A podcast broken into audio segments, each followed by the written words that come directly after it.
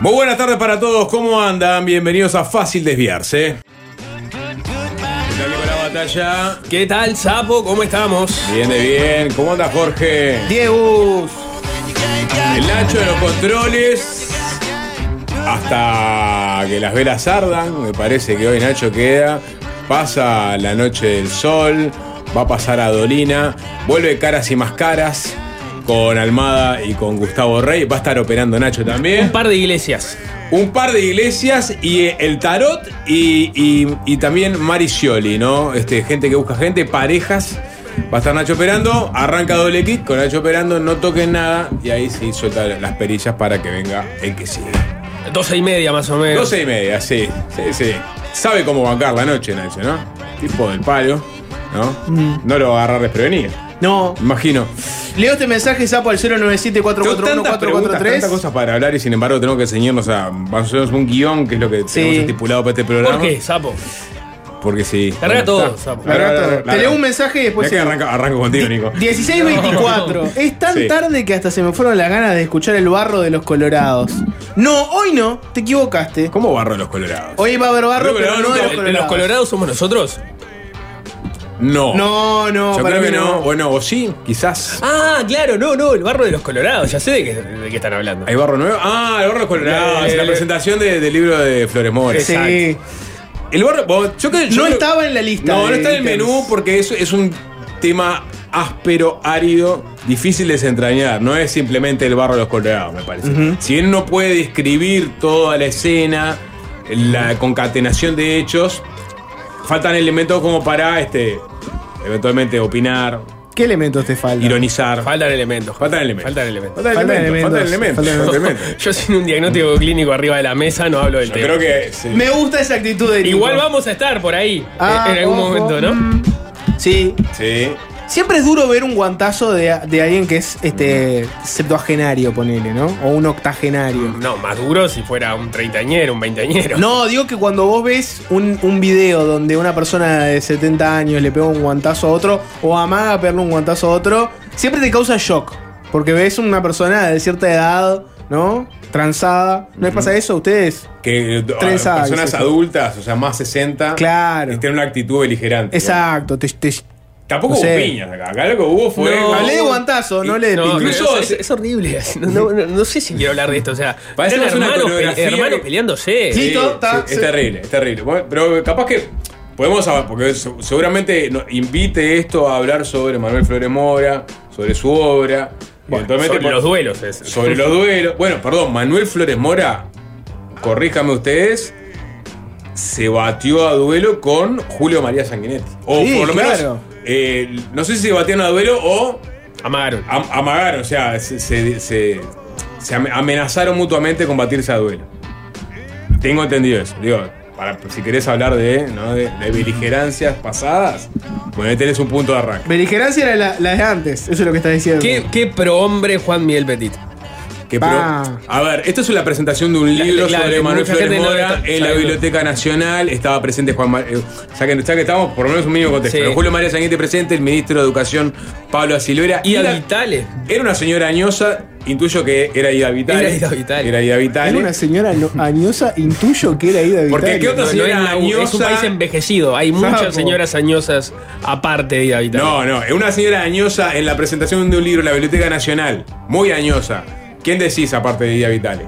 Intuyo que es Ida Vitale. Bien, me, pasé gracias. tu, me pasé a tu lado. Gracias por la honestidad. Si veo una señora dañosa en una presentación del libro de la Biblioteca Nacional, intuyo que es Ida Vitale. Valentín Trujillo, el director de la biblioteca también, iba a dar palabras, este, este libro sobre Manuel Flores Mora o quizás no, porque Puede que- no queda muy claro. este- No, porque eh, no sé, no, No sé, importa, no no sé, importa, no importa. Me perdí de qué era. Yo quiero llegar a Juan Miguel Petit porque en un momento aparece el un hijo de Flores Mora y pide la palabra y se empieza a quejar de la presentación y de los derechos de- del padre. Estás y lo que contando la hecho. mitad de la historia, porque previo a eso hubo el episodio del guantazo, peleas de, bueno, no sé qué, recriminación. Hijos que están Claro. peleados por el legado del padre, quién puede contarlo o no y quién tiene la historia real. Claro, y aparece Juan Miguel Petit. eh, Nadie logra desarticular esa escena este, que era digamos, bastante penosa, ¿no?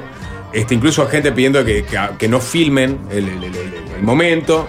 La persona que está filmando lejos de, hace zoom, o sea, dice, esto, esto de mí. Ah, y- Deja un archivo igual para la posteridad. no, Claro absolutamente. Es el, Uruguay, el Uruguay es 50, Manuel Hizo periodismo. o sea, eh, hasta que aparece Juan Miguel Petit, eh, eh, que estaba presente ahí. Juan Miguel Petit, que tiene un historial dentro del mundo del periodismo. Estuvo en Bueno, lo que pasa es que si no estuvo eh, equivoco. Juan Miguel Petit junto con Alejandro Blut y junto con Manuel Flores Mora hicieron la investigación del caso Roslik. Exacto. Por, por- por poner un ejemplo que fue muy sonada del, del semanario Jaque. O sea, hay una relación Petit, fam- la familia Flores. Hoy es el comisionado parlamentario para el sistema carcelario. Que después, dicho sea paso, o sea, en la década del 90 salen dos revistas periodísticas que marcaron época, que fueron la revista 3, que tenía a Petit como director, y estaba, estaba Alejandro Bluth también, y del otro lado estaba la revista Postdata, de Manuel Flores Silva. Era, esto era un homenaje a Manuel Flores Mora en el centenario de su nacimiento. Ahí está. Y en, y en eso fue que apareció la, la, este, discusión sobre el libro que se viene, ¿no? De Manuel Flores Mora. ¿O no? No tiene que ver con eso, Nico. Te estoy apretando demasiado. no, es- era así, era así. Sí. Eh, hay, el- al principio, por lo menos de lo que se ve del video, no se entiende muy bien qué era lo que quería eh, Flores Silva, Felipe Flores Silva. Sí. Lo que termina ocurriendo es que a partir de la interven- intervención de Petit se entiende que era lo que quería, o que era lo que pretendía uno de los hermanos Flores Silva allí. Y básicamente eh, señala a, a otro periodista, José Santín, si no me equivoco, ahora sí estoy jugando de, de memoria, Exacto, sí. de estar escribiendo un libro sobre Flores Mora, un libro... Lo que hace Flores Silva es recopila la conversación que tuvo cuando Santín lo llamó y le describe de cómo iba a ser el, el- el libro que estaba preparando. Y ahí Flores Silva se entera de que el libro incluía parte de las contratapas que, escribió Flores Mora. Y que él corregía. Y que él corregía. Mm. Flores Silva está escribiendo aparentemente también un libro en el cual se incluyen todas las contratapas y que entendía que era una obra mucho más ambiciosa de la que estaba haciendo Santín. Entonces, primero, eh, cuestionó que no había sido invitado a ese evento, el evento que estaba transcurriendo en el homenaje a su padre en ese momento, y cuestionó o dijo que no iba a autorizar que Santín publicara el libro sobre Flores Mora, que él iba a defender con su vida, el- que no lo publicara. Palabras más, palabras menos, el audio es mucho más Sí. eh, interesante que lo que estoy No, describiendo no, yo. obviamente, Pero esa fue la discusión. Eh, eh, sobre, hay dos libros ¿no? que Sí. se están escribiendo sobre Flores Mora y Flores Silva entendía que a él le corresponde escribirlo por la relación que había mantenido con su padre, por la cercanía que había tenido, y no lo que estaba haciendo Santín, que no le gustaba nada. Exacto, bueno, sí, lo dejó bien claro. Y en un momento, a lo que estamos llegando, en un momento aparece Juan Miguel Petit, el comisionado este, parlamentario para el sistema carcelario, y logra, o logra encauzar mínimamente un momento absolutamente incómodo, o sea, habla con él, eh, trata de tranquilizarlo, hasta que en un momento logra que le den un micrófono y que se exprese con un micrófono, que haga uso de la palabra, ahí hace uso de la palabra, se despacha con todo tipo de epítetos y calificativos contra alguna de las personas la- con las cuales estaba controvertiendo. Y después el propio Petit se lo lleva de la sala. Y, y bueno, y ahí se acaba el video. Y También una la funcionaria de la Biblioteca Nacional estuvo muy atinada porque en determinado momento, cuando estaba hablando Flores Silva, Felipe Flores Silva, desde la- las gradas, digamos, le, le empezaron a gritar y a hacer comentarios por encima de lo que estaba diciendo eh, Felipe Flores Silva, con lo cual Felipe Flores Silva les terminaba increpando lo que les estaba diciendo el público presente. Y en determinado momento la funcionaria de la Biblioteca Nacional, que junto con, con Petit fueron las que intervinieron y lograron encauzar la situación, le, le, pidió, le pidió al público que no comentaran las cosas que estaba diciendo Flores Silva, así lo dejaban terminar y se iba, que era lo que estaba toda la platea esperando en ese momento y fue lo que transcurrió luego del- de la gestión de Petit. Sí, había, digamos, eh, Sanguinetti ya con, su carpeta habitual, no gesticulaba mucho, ya habrá vivido otras de esas, ¿no? Pablo Acevedo estaba un poco, hacía un poco, un poco una risa un poco más nerviosa por el momento incómodo. Iba Vitale, hipertérrita ahí, ¿no? Intuyo que era de Vitale. Sí, ¿No? sí, era Ida Vitale. Era de Vitale estaba muy tranqui, ¿no? O sea, digamos, para el momento este complicado. Sí, claro. ¿Y qué? Se puso incómodo ese No, no, no. Lo que pasa es que hay, hay, eh, el, el video es maravilloso porque ocurren muchas ¿Estaba cosas. Ida Vitale? Si lo miras, sí, sí, sí. Si lo Capaz mi- estaba, ¿no? Si lo mirás, si lo mirás, pasan muchas cosas. en Ah, sí, hay- hay que estar atento a Por lo- ejemplo, el plano final con el que, que- con el que termina, es cine, es cine puro. El plano final con el que termina es, claro, al lado del que filmaba estaba el director de la Biblioteca Nacional, Valentín Trujillo. Sí. Que ve todo eso, no aparece en cámara. Aparece pareció- al en un momento, en un momento. toca el micrófono para ver si está prendido, No. se lo da. Pero cuando termina de hablar Flores Silva, él tiene que hablar. Entonces, eso termina con un primerísimo primer plano del perfil de Valentín Trujillo empezando el evento o, o yéndose a dirigir al público después de todo lo que había pasado. Que me quedé con las ganas de saber qué fue lo primero que dijo. Después. No, claro. Y ahí corta. O sea, Ahí corta el es- video. ¿Cuál fue, ¿Cuál fue la blande después de todo Bueno, lo que pasó? bueno, yo quería- bueno, fue la primera palabra. bueno, y, y ahí habrá arrancado. Pará, te agrego una cosa más, porque sé que, digamos, lo- el- el- Flores Mora está, eh, digamos, está siendo revisitado por, por varios frentes, ¿no? Porque apareció un podcast también que se llama Maneco, de Tristana Producciones, una, una- una productora de- que, que busca, re- re- entre otras cosas, tiene, tiene otros trabajos, pero en este caso busca rescatar la obra, obra de Flores Mora, a partir de qué? De las contratapas que escribía en Jaque, Nico. Y arranca con el episodio Roslick. Mira. Este, o sea que tenés, o sea, está Flores Mora por varios lados, vamos a tener que hacer algo, vamos a tener que hacer una nota. Vamos, a- vamos a elegir con quién. No, con, con- Santino o, o- o- o Felipe Flores Silva. Sí, o alguno, o bueno, no sé. O, O con Petit. O, Petit. Si uno revisa los mensajes, sí. no es que haya un clamor popular por, por entrar en el legado de Flores Mora. por No, ejemplo, pues, eh, porque bueno, está. eh, eh, Si yo te leo los mensajes- En otro la- trabajo, la- la- arrimarle a la gente. De hecho, la veo gente gente- obra desconocida. de hecho, no leo puede cuestión- clamar por lo que no conoce. De hecho, Sí. leo muchos cuestionamientos de quiénes son. ¿Alguien me puede explicar quiénes son? Hoy van a tocar algún otro tema. Ah, van a hablar de la cara. a veces uno se siente. Con, No, el de audio, con el audio esto era otra cosa. la ¿eh? Caru, la- los acomodos en la Caru son más viejos que Ma- Manuel Flores Mora. para los que piden con que hablemos de la Caru. ¿no? So- Son casi tan viejos como el Partido Colorado. ¿sí? Eh, y bueno, sí. Así que, digamos, tampoco no se hagan lo- lo- lo- los pendex ni, ni, ni, ni, ni los centenias, porque está. Porque si quieren que hablemos de la Caru, saben que, de- de- en qué- nos vamos a meter. 097-441-443. eh, hablen de puntos suspensivos y den Sí. su orden de que tenemos que hablar de tal tema.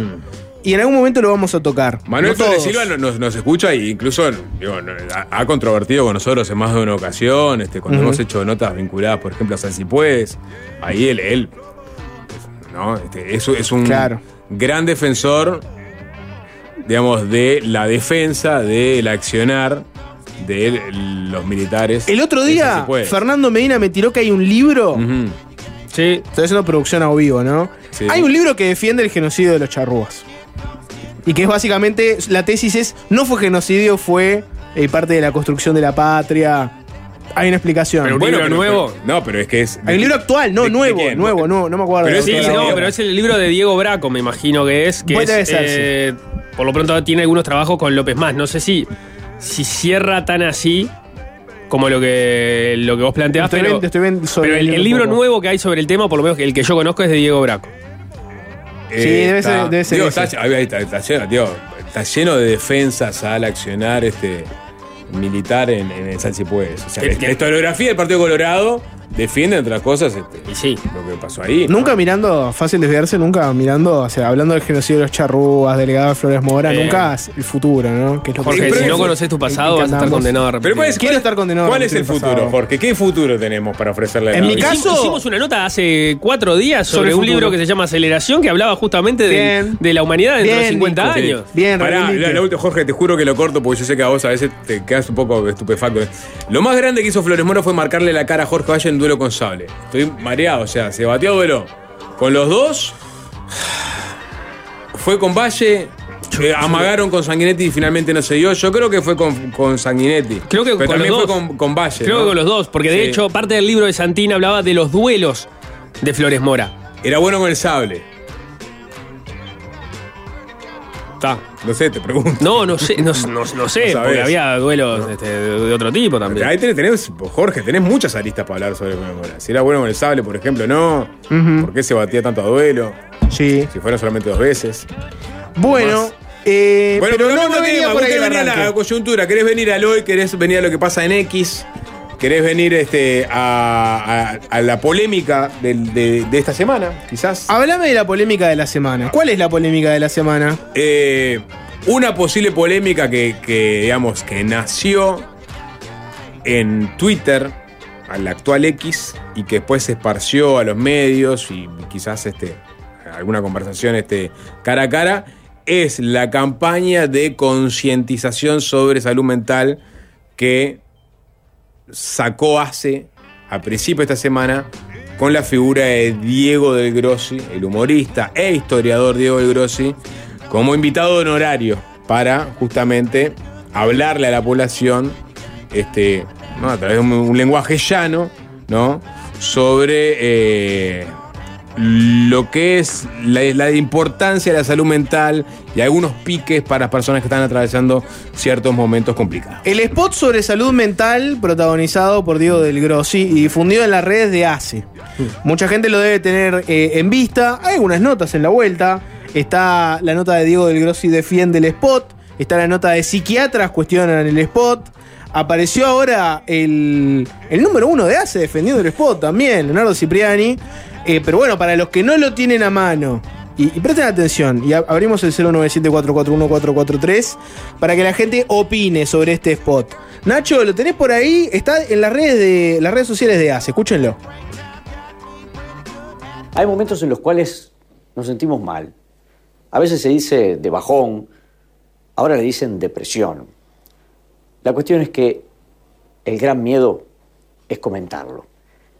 Y el gran paso que debemos dar es poder decírselo a alguien, alguien de nuestra confianza o alguien que al pasar nos quiera escuchar. Cualquier forma de comunicación para manifestar cómo estamos es el primer gran paso que se puede dar para superar una situación realmente que puede terminar en una catástrofe. Salir de los lugares que nos hacen mal, alejarnos de personas que también, sin querer, a veces nos hacen mal. Pero más que nada, hablarlo, charlarlo, salir de ahí, hacer deporte. ¿Te gusta dibujar? Dibujá. ¿Te gusta mirar un poco de tele? Mírala. ¿Te gusta salir hasta la rambla, comerte un bizcocho y mirar el atardecer? Bueno, eso te ayuda, es el primer paso. Pero después, asesorate con profesionales, que los hay y muy buenos. ¿Por qué? Porque la resiliencia, el estar consciente de los problemas de uno, es el primer paso para poder derrotar lo que es este gran problema que está afectando a nuestra sociedad. Hagamos de la salud mental una prioridad. Ese era el audio. El video no, no aporta mucho más. Es un video eh, filmado de forma muy casera. Es una cámara fija. Diego de Grossi está sentado en una silla de traje, contando todo esto que, que venimos mencionando. Se nota que está, digo casero porque se nota que no, no está este, maquillado, iluminado, etcétera. Parece filmado como a principios de los 90. Parece, ¿No? Yo había quedado mucho más, este, digamos, sorprendido por la forma que con el contenido. Después vi que el contenido generó su polémica. Pero realmente la forma era. Era, Era digamos, muy polémica la forma también. La forma es muy polémica, por eso. La Es forma muy rústico, Es es muy un- es muy rústico, eh. rústico. Lo pusieron en la, en, digamos, en la entrada de, la oficina de ACE, viste, con el, el- el sol entrando por una ventana. Todo amarillo. quemado, y ahí de Grossi sentado en una, una, una estas sillas ergométricas, tire- tirando, tirando. Hoy pones, pones, pones a alguien con un celular más o menos digno este, y del Grossi sentado en la misma silla, pero ¿no? con, la, con la luz dándole bien y, y sacás un video. Era muy más. lo Peñarol. Claro, bueno, esa es la Sí. frase, sapo. ¿No? Eh, mucha gente en las redes sociales eh, criticó bastante este video. No la forma, sino el contenido. Por considerarlo, voy a, voy a sintetizar. Si hay algo que es muy difícil y en el que nunca salís bien parado, es cuando intentás, ¿no? Alguien hace algo, lo matan en las redes sociales y vos querés sintetizar un poco qué se dijo. Porque tenés críticas de todo tipo. Tenés críticas mala leche, tenés críticas razonables, tenés críticas con datos, tenés críticas que, que se nota que, que es críticas de, por ejemplo, que no le gusta este, a Del Grossi como comunicador, yo qué sé. Si tengo que agarrar, digamos, el mejor argumento posible de todas las cosas que se dijeron en redes de este video, sería que trata el tema con liviandad, que no lo trató con la seriedad que amerita la crisis de salud mental que hay en, en- en Uruguay. Esa sería una crítica. La otra crítica es que es como muy voluntarista. Es un bueno, si tenés una depresión, tenés que hablar, este, tenés que manifestársela a otras personas. Y con eso ya vas a empezar a entrar en el camino de mejorarte. La otra crítica podría ser, bueno, hace, te difunde este, comuni- este comunicado, esta campaña, y es como prestador de servicio tiene muchísimas carencias en el tema de salud mental. Y ahí mucha gente contaba sus experiencias personales, ¿no? Las dificultades que habían tenido, bueno, con problemas de salud mental. Por ejemplo, eh, teniendo que conseguir consulta con un especialista en el tema. eh, lo difícil que es el tema de, del acceso a la medicación y a la consulta que trascienda simplemente un repetir la medicación que ya tenés. Si yo tuviera que buscar los mejores argumentos serían esos. Pero sin duda, más allá de lo que la gente le cayó en redes sociales a este spot, tenés la opinión más calificada, si se quiere, Sapo. Yo te contaba que estaba esta nota del diario El Observador que se titulaba Psiquiatras cuestionan spot Sí. de hace con Diego del Grossi. Yo te voy a ir porque es- es- es- esta misma polémica lo tuvimos hace un año. Hace un año, la saqué. La, la- la memoria es corta, pero ¿recuerdan cuando salió una campaña del Ministerio de Salud Pública sobre prevención del suicidio? Y una de las voces fue Lopecito. Es verdad. Bueno, Con un pasó discurso exactamente parecido. lo mismo y fueron a buscar a exactamente los mismos eh, profesionales para que dieran su opinión sobre el spot. Después le voy a leer Es, lo es increíble, es, el inc- eterno retorno. Es el eterno Eh, retorno. no Ahora me, después acordaba, le- me había olvidado. le Estaba leer- mejor filmado el de Lopecito, ¿no? Sí, no, no. Era, era profesional. Era, era, sí, sí, sí, era Spielberg.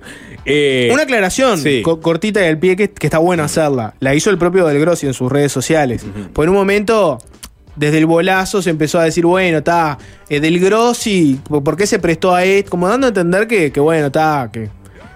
¿Qué necesidad había de hacer esto? Del Grossi aclaró que lo hizo a, a- a título honorario total. Que no fue que cobró como parte de una campaña, que lo hizo porque él quiso prestar su ayuda a una causa. Si lo mirás te das cuenta que no hay dos pesos puestos en ese trabajo, ¿no? Sin duda, sin duda. Pero capaz, pero capaz, pero, pero no está mal, no está mal que lo haya aclarado, ¿no? Que él diga, está, miren, yo no cobré por esto. No, totalmente. Péguenme si quieren, pero no me traten de. Porque, porque tampoco, tampoco estaba mal si lo cobraba. No, pero lo que te quiero decir es que es una forma de decir, oh, no, no, no cuestionen mis motivos para hacer esto, como diciendo, está, yo me presté para un mensaje que no está bueno porque quiero cobrar plata. Quiso No, ayudar. Quise, claro, estaba para ayudar. Está, si no les gustó, bueno. Sí. Bueno, la nota que a la que alude Jorge Valmeli, ¿no? Eh, dice, los observadores en un momento, ese comienzo del video no cayó bien en algunos profesionales. ¿No? Él, cuando, cuando hace- habla de comienzo del video, dice, hay momentos en los cuales nos sentimos mal, a veces se dice bajón, ahora dicen depresión. La cuestión es que el gran miedo es comentarlo. Y ahí eh, el, el profesor emérito de la Facultad de Medicina de la Universidad de la República, Ricardo Bernardi, psiquiatra, dice, "Ba- bajón no es igual a depresión. Una de las características que tiene la depresión es que la persona que la sufre no se siente con capacidades para hablarla. Es como pedirle a un asmático que respire hondo. Él sabe que tiene que respirar hondo, el tema es que no puede, ¿no? Y después Bernardi sostuvo que hace debería pensar en sus prioridades que tiene que ir más allá de la comunicación en redes sociales y medir los resultados. Y se pregunta, ¿cuánta gente después de este video va a ir a consultar? Esto puede tener algún efecto en las personas sanas para que hablen del tema. El tema es medir resultados de a cuántos que estén enfermos de depresión este video les pueda resultar. Si hay un presupuesto que se destinó a salud mental, se tiene que priorizar otras cosas, concluyó haciendo referencia a la parte destinada por el gobierno a este rubro y adicciones en esta rendición de cuenta que está próxima a aprobarse. El argumento entonces ahí sería algo así como el spot podría estar bien para personas sanas que tienen que están bajoneadas entre comillas, pero para una persona que sufre depresión en el sentido de que tiene un diagnóstico de depresión no se arregla con ir a comer bizcochos a la Rambla, que una persona que tiene depresión su problema no es que vos vengas a decirle, "Che, si te sentís medio mal, este contale a otro", porque esa persona está en un momento en el que no le va a cambiar en nada que vos le digas eso. O que le digas, salí a la rambla a comer bizcocho, salí de tu casa, hacer lo que. Está en un momento en el que el, el- el simple voluntarismo de expresate más o intentar salir de tu casa ya no alcanza. Es que, que tiene, que la persona que sufre depresión ¿No? tiene un diagnóstico y, y sabe y no puede, ¿no? Muchas veces. O sea, es lo que dice, él sabe que tiene que respirar hondo, el tema es que no puede, ¿no? Como el, como el asmático.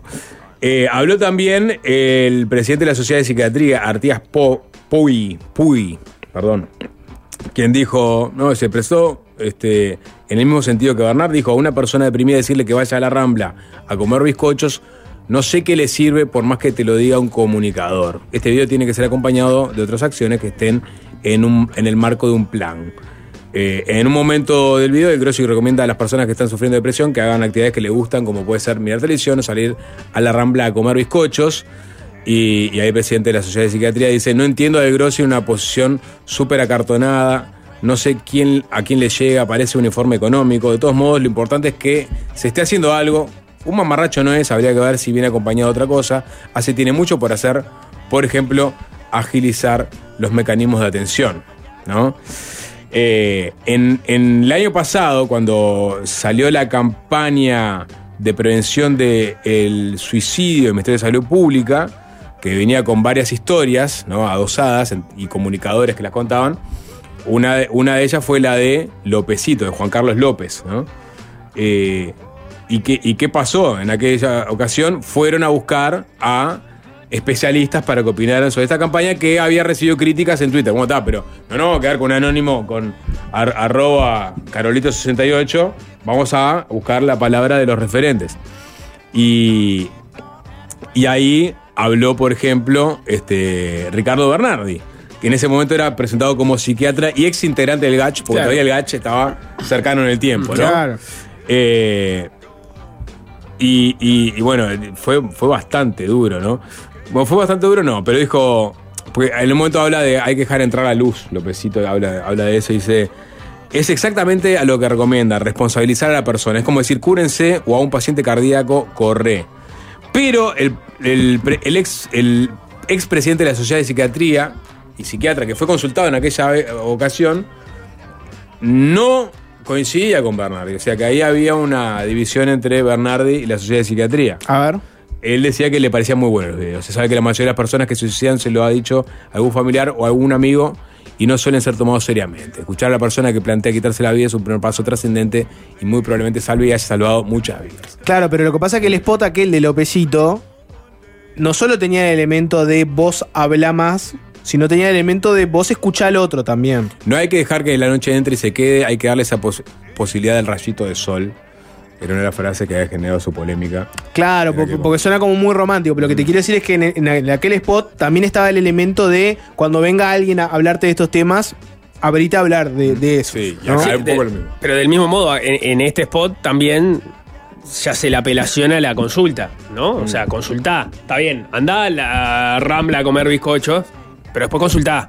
Consultá. O sea, sé las cosas que te hagan sentir bien, pero consultá. No, no, no, es, por, no es por defenderlo, pero no me parece un elemento menor el hecho de que el spot hace mucho hincapié en la consulta. Ahí te entra el otro problema y es la cantidad de gente que ha aparecido en estas horas diciendo que quiere consulta, incluso algunos con intentos de suicidio a cuestas y que no pueden conseguir hora o que les cuesta conseguir hora o que, como decía Jorge, la única hora que consiguen es para la medicación, ¿no? Te, te doy un par de elementos más.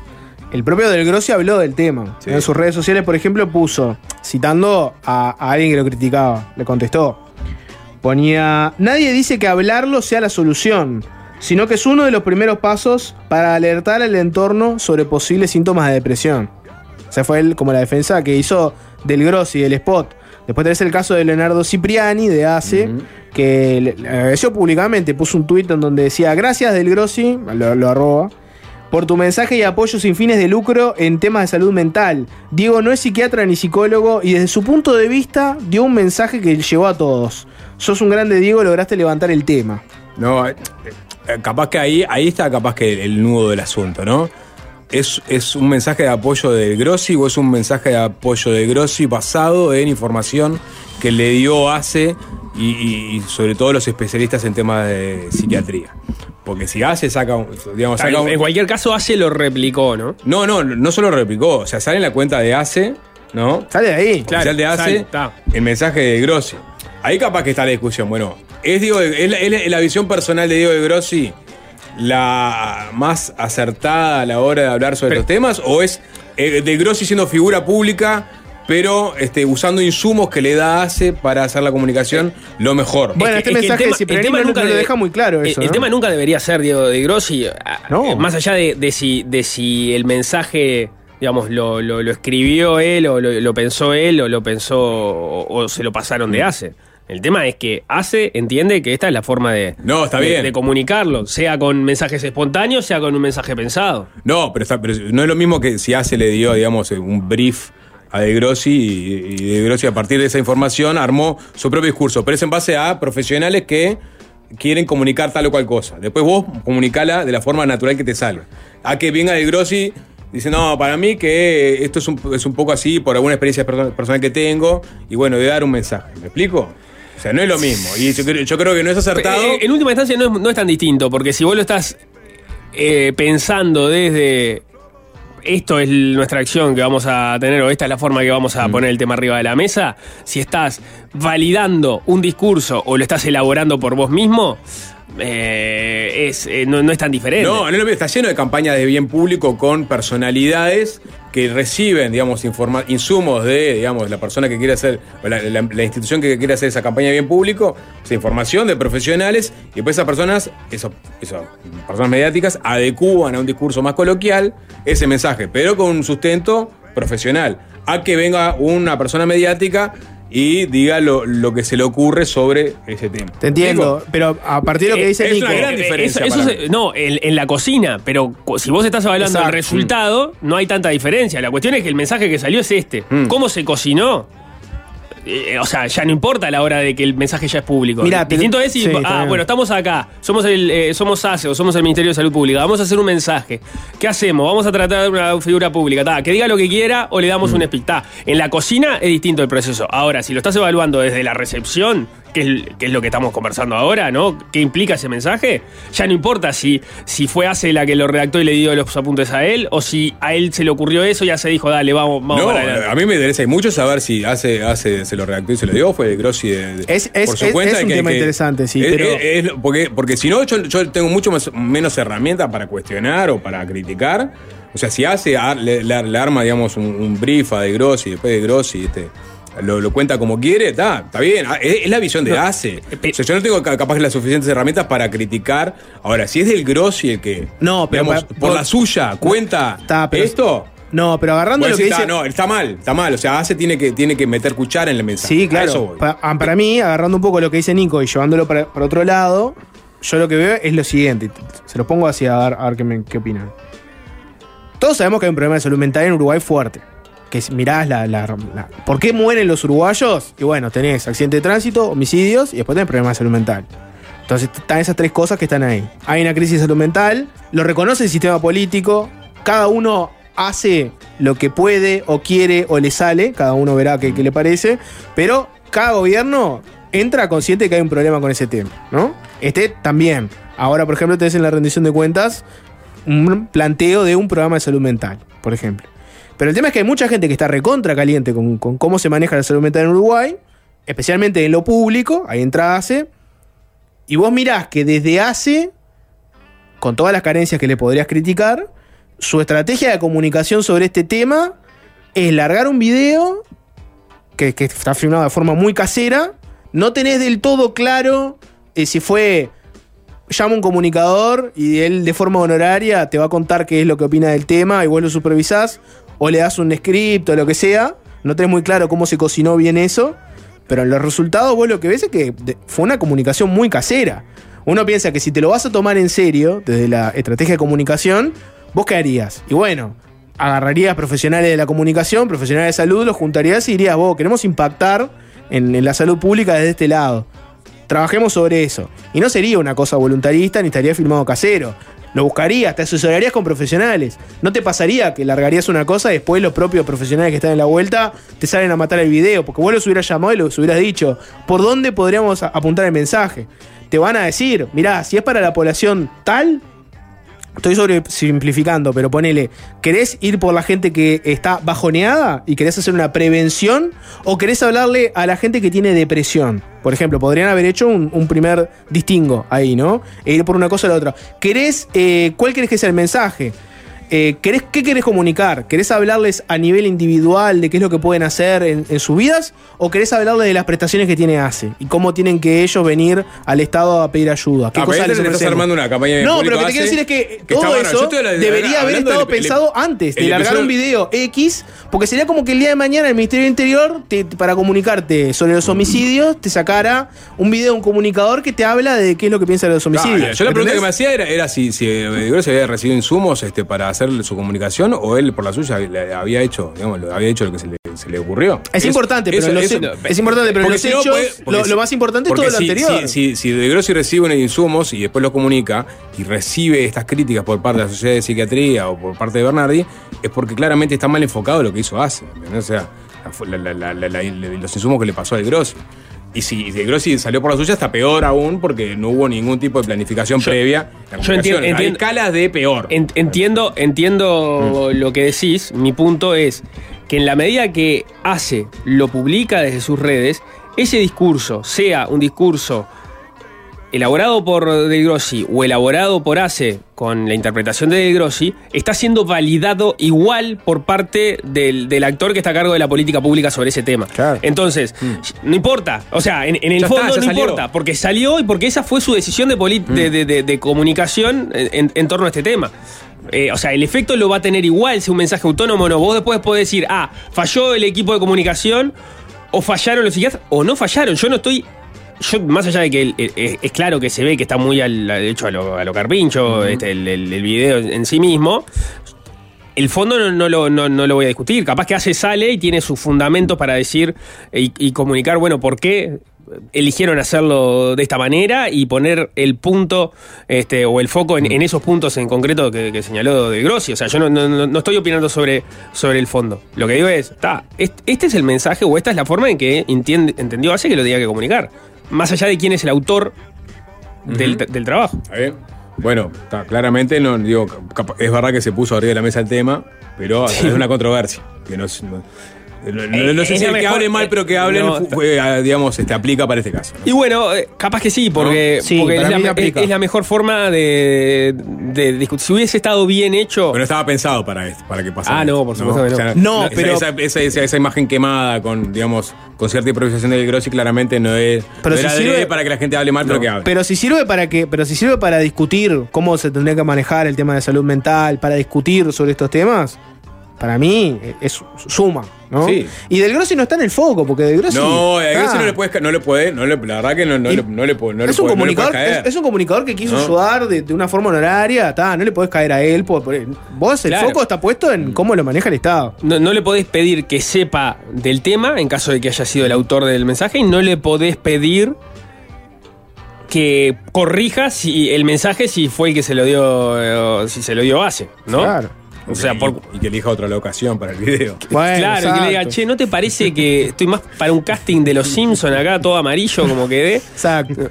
Leemos algún mensaje, ¿quieren? Sapo dale. 097-441-443, por ejemplo, este que dice. eh, una cosa es que todo eso sean recomendaciones previas a la depresión, otra cosa es que un mensaje para las personas que realmente la padecen, que es algo que tiene que diagnosticar un profesional. Como diciendo, bueno, está, en realidad hagamos una distinción. Importante saber si la persona está deprimida o no, es que se, lo tiene que diagnosticar alguien. No es un a mí me parece, ¿no? Este, le- leemos algún otro. Dale. Eh, por ejemplo, este otro que dice: Sin cuestionar la motivación de Del Grossi, yo creo que lo negativo es poner la responsabilidad de superar una situación en el propio paciente y no en la salud pública y las políticas de salud mental que tienen. Es otro mensaje que llega. Eh, Eh, hay mucha gente que señala la frase: Ahora le dicen depresión, como que suena horrible, ¿no? Este, leí uno, pero hay varios que llegan con el ahora le llaman depresión. Bueno, yo está bien, lo entiendo porque la gente lo que dice es no estamos manejando la terminología seriamente. Pero es cierto que existe un mundo de personas, no sé, ustedes este, podrán decir cómo, cómo la viven cotidianamente, pero existe un mundo de personas que uno percibe que tienen dudas de si están deprimidos o si, o si están mal y, y no te usan la propia palabra depresión. El, eh, por ejemplo, ¿no? El, el blues, ¿no? El blues, ¿qué es? Estar con blues. Es estar deprimido. Es estar con- angustiado, ¿no? Y hay gente que por ahí. La frase de ahora le llaman depresión, lo entiendo, en el sentido de que el Grossi está diciendo, mirá, para toda la gente que le llama de otra forma a este tema, miren que puede ser depresión. Sí, alguien dice, hola muchachos, ¿cómo están? Estoy trabajando en una obra de teatro que se llama Life Offline sobre el suicidio adolescente recorriendo UTUS y liceos de todo el país. Para nosotros romper el silencio es el mensaje principal. Hay que comenzar por hablar, las cosas. El de eso no se habla, ya está comprobado que no existe. Por otro lado, ACE no tiene estrategia de comunicación, no genera propuestas y cuesta muchísimo generar alianzas a este tema. Nosotros hasta le hemos ofrecido datos y herramientas que hemos generado y no les interesa. Dice Germán. Hay otro mensaje que dice, che, si le damos los espacios a profesionales de salud mental, que sean ellos los que comuniquen, este, también puede estar interesante. Claramente es una decisión esa, de qué haces. Si vas por un comunicador, una figura reconocible, que el que le hable más al llano de la gente, o si vas por un profesional y vos lo asesorás para que comunique lo mejor que pueda dentro de su rubro. Por eso tenemos la salud mental que tenemos, nada nos conforma, siempre rompiendo los huevos con todo, dice alguien.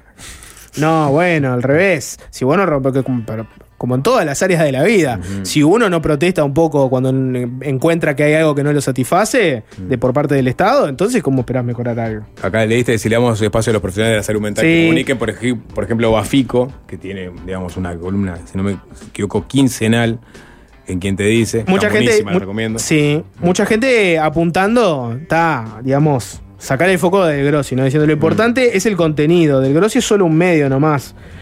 Otro mensaje, decirle a las personas con depresión qué es lo que tienen que hacer es una estrategia histórica de recomendaciones para que las personas identifiquen eh, que lo que sienten puede ser depresión y dirigirse a quienes lo rodean o a personas con depresión hacer frente a eso. Eso sería una estrategia más eficaz. Como diciendo, bueno, en realidad pedirle a alguien que se encargue de su propia enfermedad, no. Sí pedirle que alerte a su entorno y vaya con un profesional. Ujú. Ustedes y los otros que están buscando el pelo al huevo se ensañan con Spot porque no le gusta el comunicador, no le gusta la dirección de ACE y en definitiva porque no le gusta el gobierno. Esa es la verdad de la milanesa. No, No, las paparruchadas excusas que pretenden escribir. Lo concreto es que acá, a los que decían tener el monopolio de la sensibilidad humanista, en 15 años no presentaron una sola política pública de salud mental. Sin embargo, este gobierno facha e insensible será el primero que se ocupe el tema. Ahí está la madre del borrego. Bueno, es que ahí hay un- una especie de ruido, ¿no? Porque es como es un gobierno que justamente puso el, énfasis en esta rendición de cuentas en, en- en la salud mental y en Y este dinero. caso, claro, y el, el- sí, sí, sí, sí, cuando decía el Sí. énfasis me refería al, al dinero y y por lo pronto desde ahí, aunque capaz también hay que tomarlo como es, esto no quiere decir que esta sea la campaña de comunicación de ACE en torno al tema, ¿no? Está, fue Es un tweet, un tweet, ¿no? Sí, claro. Para mí hay otro tema ahí que, que- es un mensaje. Quedó pistoñando. No, no, no, está bueno, es un gran mensaje. Sí. Es un mensaje de esos peleadores, que está bueno tenerlo. Vos elegí la vara que quieras tener con respecto a las cosas. Podés tener, como todo en la vida, podés tener la vara, por ejemplo, partidaria. Y decir, yo este gobierno lo voy a medir en base a lo que hizo el gobierno anterior, del Frente Amplio, ponele, ¿no? Y tu vara es esa. Y yo agarro y digo, si este gobierno hace algo que es mejor que lo que hizo el anterior, ya está, es un golazo. Y con eso me conformo. O podés tener la vara, por ejemplo, de compararlo con otros gobiernos regionales, si querés. Está, mirá, eh, comparado con lo que hace Argentina, lo que se está haciendo acá es mejor. Tener esa otra vara. Y después podés tener va- varas varias. Podés decir, mirá, lo que se debería hacer. Vas y le preguntás a un experto, ¿qué se tendría que hacer? Y esa es tu vara. Y si el gobierno no hace lo que los expertos dicen, entonces te parece que quedó, quedó mal. Cada uno elige la vara que quiera tener.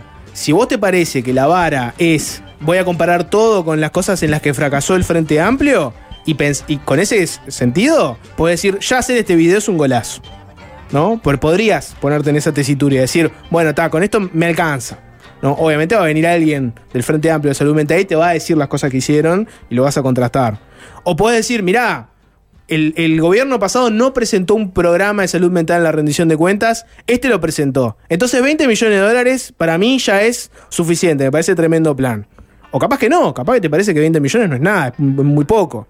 Cada uno elige la vara que quiere tener. Si vos vas a tener permanentemente la vara de lo que, de lo que hizo un gobierno anterior, y bueno, entonces concentrate en lo que hizo el gobierno anterior y no juzgues nada de lo que hace este, porque ta, terminás poniendo la vara siempre en el mismo lugar. ¿Se, se entiende lo que quise decir o- o, o- Sí, sí. Sí, entendí, Jorge, entendí. entendí. Te dolió que te trataran de zurdo. Como siempre, como siempre, como siempre. Eh, ¿Alguno más? Me dolió que me trataran de que no quiero a Diego del Grossi. Eso es lo que me dolió. se lo realmente. defendió, me parece. Se lo Diego, defendió a Por lo menos se lo mantuvo a mar- al margen de este tema. Con Del Grossi a morir, él no tiene Hay, la hay culpa. críticas a De Grossi diciendo que ta, una persona un profesional este, como De Grossi podría haber este, calibrado el impacto que puede tener este, salir a comunicar, de la forma que salió a comunicar, lo que comunicó. ¿No? Que es verdad también. O sea, no sé, Nicolás Batalla si se prestaría para un spot. Dice Nico, habla, habla un poco sobre el bajón y la depresión. No, no, no me sentiría capacitado. Al contrario, me parece que sería contraproducente. Bueno, pero, Pero- sí, a pero- partir de este tuit apareció No importa quién es. Pero apareció, por ejemplo, un comunicador con toda su experiencia este, yendo a ACE por tema de salud mental. Apareció una diputada suplente ahí también, que, que- que dio su experiencia. Es cierto que pasa algo, que uno. Uno se puede, se puede tomar un, un tono muy crítico con el concepto de que empezar a hablar del tema es muy poca cosa. Pero pasa algo, porque de homicidios hablamos este, todo el tiempo. De temas de tránsito menos, pero, pero se habla, está en la discusión pública. Y tenés muchos ejemplos recontra visibles de gente, por ejemplo, que eh, sobrevivieron tragedias familiares este, vinculadas a accidentes de tránsito y similares, ¿no? De, homicidios ni que hablar, es- está como en el foco constante. Pero salud mental pasa algo. Uno, uno ve en su entorno que, que hay muchísima gente con problemas de salud mental, en su lugar de trabajo, su familia, etcétera. Y a veces uno ve que en los medios no está tan discutido eso, porque sigue habiendo como cierto tabú. Yo creo que Entonces tampoco- la idea esa no de empecemos a hablar. suficientes para hablar sobre, sobre salud mental de una forma tan precisa y, y- y- y- y me parece que la gente es mucho. digo, la, gente no. Los comunicadores, los medios son. O las personas que salen al aire, que tienen que hablar y hablar media hora en un arranque de un programa, son mucho más cuidadosos a la hora de hablar sobre ese tema por la sensibilidad que genera por quizás la incapacidad de articular un- un, digamos, una, una opinión eh, asertiva y acertada sobre el asunto. Entonces, está, ante la duda, me retraigo, no, no lo comento mucho, y sí, en todo caso, lo encarás con una entrevista, a veces con algún informe, ¿no? Pero es, es, es verdad que no se, no se habla a calzón quitado y tampoco, y menos que menos aparecen las experiencias personales, ¿no? Vinculadas a problemas de salud mental. También tiene que ver Porque con da- que, da- da- es un- este es un poco tabú, un poco de vergüenza. Y también tiene que Hay, con- hay mucho de eso. También tiene que ver con que existe también un tabú de que hablar de eso en los medios eh, eh, es muy complejo o vas a espantar gente o demás. Por decir una. No, que te, por decir van a, una- o por- que te van a matar por decir alguna burrada también. Por, por- por hablar ligeramente sobre un ¿Cuántas tema. burradas se dicen sobre Bueno, el, pero- tema tránsito, el No, tema homicidio? Pero, pero no es lo mismo, no te, cali- no, te- millones. no te miden con la misma vara. Si es una burrada sobre, no sé, sobre una mirada este, sobre el interno del Partido Nacional, que si te metes a hablar sobre de- suicidio, Te entiendo. ¿no? O sea, el tema tan pesado. Eh, eh, esta, esta conversación que estamos teniendo. es- Es media burra, obvio. Sin duda. No, no métate de burro. pará. No, no, pero, pero de verdad ustedes, o sea, está bien, se leyeron Y lo, estamos lo que dijo el experto, pero se animan a, catalogar si, si va a sumar o va a restar el, el- No, el spot. y Yo, por, no, yo no, por no eso puedo vuelvo, hacerlo. vuelvo ¿no? al, al origen. O sea, no es lo mismo que hace le haya dado insumos a De Grossi para articular un discurso, donde yo la verdad que no, no tengo, o sea, tendría que Está, controvertir a dando, ACE, ¿entendés? pero me estás dando por bueno No, no estoy dando por bueno, pero en todo caso, no, no- o sea, si, que si lo hace, hace está bien. No, no es que está bien, pero, pero eh, puedo que- criticarlo menos que si fue de Grossi que salió por la suya a hablar. Ahí sí, no, la verdad que no es la mejor política, pues sobre salud mental, que pedirle a un comunicador que eh, inspiradamente diga lo primero, lo- lo- a- diga algo que le salió de su propia cabeza. ¿Entendés? Que, que, que Que no puede- es lo mismo que hace, le, le insumo después el, el- el comunicador lo diga que volvemos a la discusión. Sí, estamos, estamos repitiendo. No, pero pará. Er- pero- no, pero es recontra válido que si vos el día de mañana quisieras hacer una campaña donde habla Nico Batalla de salud mental, habla del Grossi, habla del sapo, lo podés hacer y capaz que es válido, pero lo enmarcarías en eso. Por ejemplo, arrancarías diciendo que te va a hablar un comunicador sobre su experiencia personal. Pero acá no habla de Terminarías sobre, ya experiencia sé, personal. pero que te quiero habla decir sobre un tema que capaz que Pero no conoce, quedó capaz que no. claro, pero si no es Nico claro. diciendo, "Bueno, yo pasé por esto, atravesé esto, y después viene, bueno, está, esta campaña bien público de ACE sobre salud Y al final tendrías un Está. coso con un profesional que te dice si estaba Sí. pasando esto, tenés que hacer Exacto, tal sí, cosa, claro. etcétera. Teléfono, Lo lo hubieras hecho mejor. Lo que se nota con este spot, sin aventurar, si sumo o si resta, se notó una falta de seriedad en el armado. Y un problema de iluminación. Y, y se notó un problema de iluminación. Y ahora música. Música, maestro. Eh, esta que he hecho- vamos a escuchar una música de los 80, Jorge. A vos que tú estás tanto este, esa, esa, Sí, esa década. de los 80 del rock, del pop. No, no, vamos, no vamos al pop. Yo creo que esta historia es, es más. eh, Hablando de loops, seguramente ya haya contado esta historia. No una, sino dos veces, ¿no? A ver. Pero vamos a, a escuchar a la primera banda de pop que tocó en China. Año 1985 había un productor musical que quería eh, ingresar al mercado chino con dos artistas que manageriaban en esa época o que, o que era gente que colocaba en diferentes mercados. Eh, este agente se instaló en el Holiday Inn de Beijing en 1985 y empezó a llamar a todos los ministros que tenía contacto de- del gobierno chino. Hasta que alguno los invitaba a una cena les hablaba sobre su idea de a China le conviene en este momento abrirse un poco al mundo, traer este, artistas pop de Occidente para que eso después a su vez atraiga inversores de Occidente. Los chinos estaban un poco buscando eso, hasta que en un momento convence a un, ministro junior ¿no? del gobierno chino eh, para juntarse a cenar y, y este ministro junior se piensa que es el... eh, es, un inversor extranjero, o sea, y, lo, compra así y dice, sí, sí, presénteme las propuestas, claro que sí. Y entonces le lleva dos carpetas. Él en verdad quería colocar esta banda, pero eh, estos otros conocían a la otra que estaba muy de moda, que era Queen, ¿no? Entonces le lleva una carpeta con la información y fotos de esta banda y otra carpeta con este, información y fotos de Queen, pero con Freddie Mercury en calzas, con este, poses lascivas, o sea, y a este ministro chino le pareció que, no, no, esto es demasiado. Para un primer concierto pop, esto es demasiado. Entonces vamos por la carpeta 1. Tráemelos. Y armaron un recital en donde había sobre todo muchas jerarquías este, chinas del Partido Comunista Chino, o sea, y familiares, o sea, había poco público que pudo acceder a entradas por fuera de, digamos, las altas jerarquías. Pero igual hubo público, un público que no sabía cómo comportarse en, en un concierto pop. Y con una policía que estaba presente en los corredores del teatro, que cada vez que se paraba alguien a bailar, venían y lo sacaban, o sea, le decían sentate. Que cuando el cantante le decía, bueno, pedía palmas, ¿no? La clásica palmas, la gente no entendía ese, ese, ese lenguaje, entonces se ponían a aplaudir como pensando que había terminado el tema. Pero lo cierto es que fueron la primera banda en tocar en. La primera banda pop en tocar en China en 1985, después de haber sacado este mega hit en 1984. Este mega hit fue escrito por George Michael, que en ese momento era parte de Wham.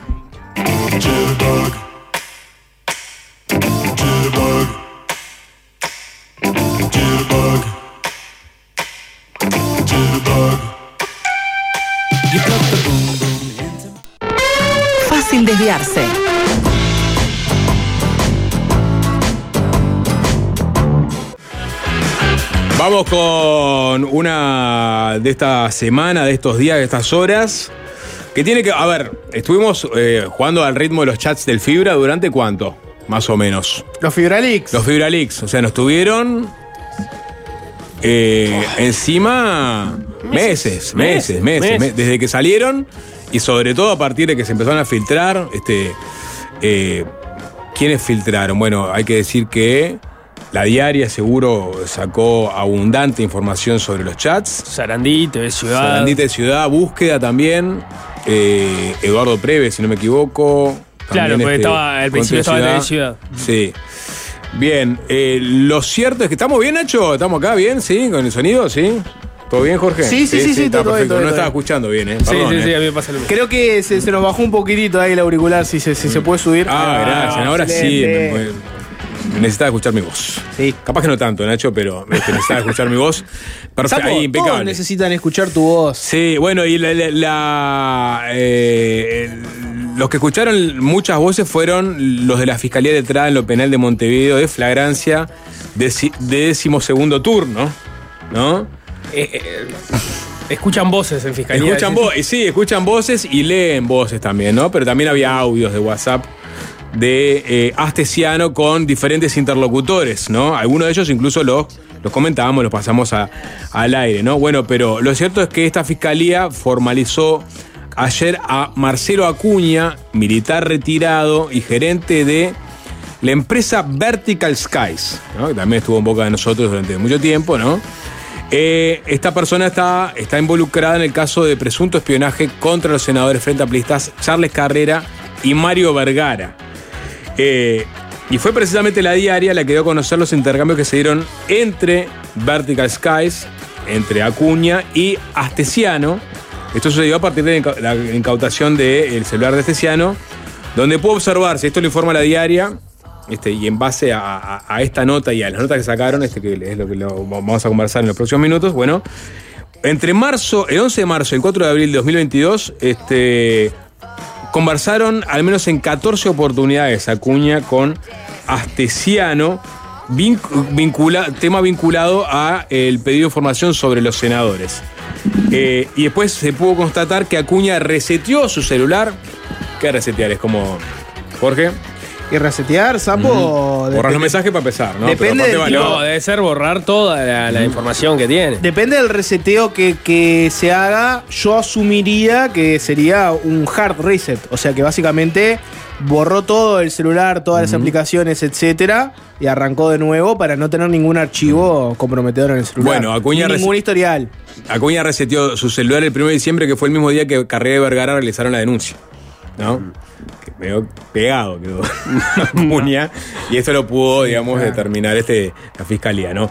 La relación entre. Eh, ¿Usted, señora fiscal, no cree en las casualidades? Estaba, estaba, tenía No, que liberar espacio. Claro, no, no podía recibir, no me caía un mensaje de WhatsApp. Quería sacar fotos con mi familia y no podía sacar fotos. Rarísimo. bueno, rarísimo. Bueno, la relación entre eh, Astesiano y Acuña, de acuerdo al documento de la formalización al que accedió la diaria, se pudo relevar la existencia de un vínculo entre Acuña y Astesiano que data de la campaña electoral del año 2019. Esto es un elemento que ya habíamos manejado en su momento, donde ambos comienzan a relacionarse por ser integrantes de la seguridad de la presidencia, de los presidenciables Sartori y la calle respectivamente. Acuña con Sartori, Astesiano con la calle. La cronología de los hechos que decantaron en este pedido de formalización. Jueves 3 de marzo, año 2022, los senadores Vergara y Carrera ratificaron su denuncia penal en fiscalía por el acuerdo entre el gobierno y la empresa belga Cato Endasí, ¿no? Recordamos este, este momento. 15 días después, en la tarde del 18 de marzo, el gerente de Vertical Skies Acuña le escribe los nombres de los dos legisladores opositores eh, en una conversación con Estesiano. Le pone Carrera Vergara, ¿no?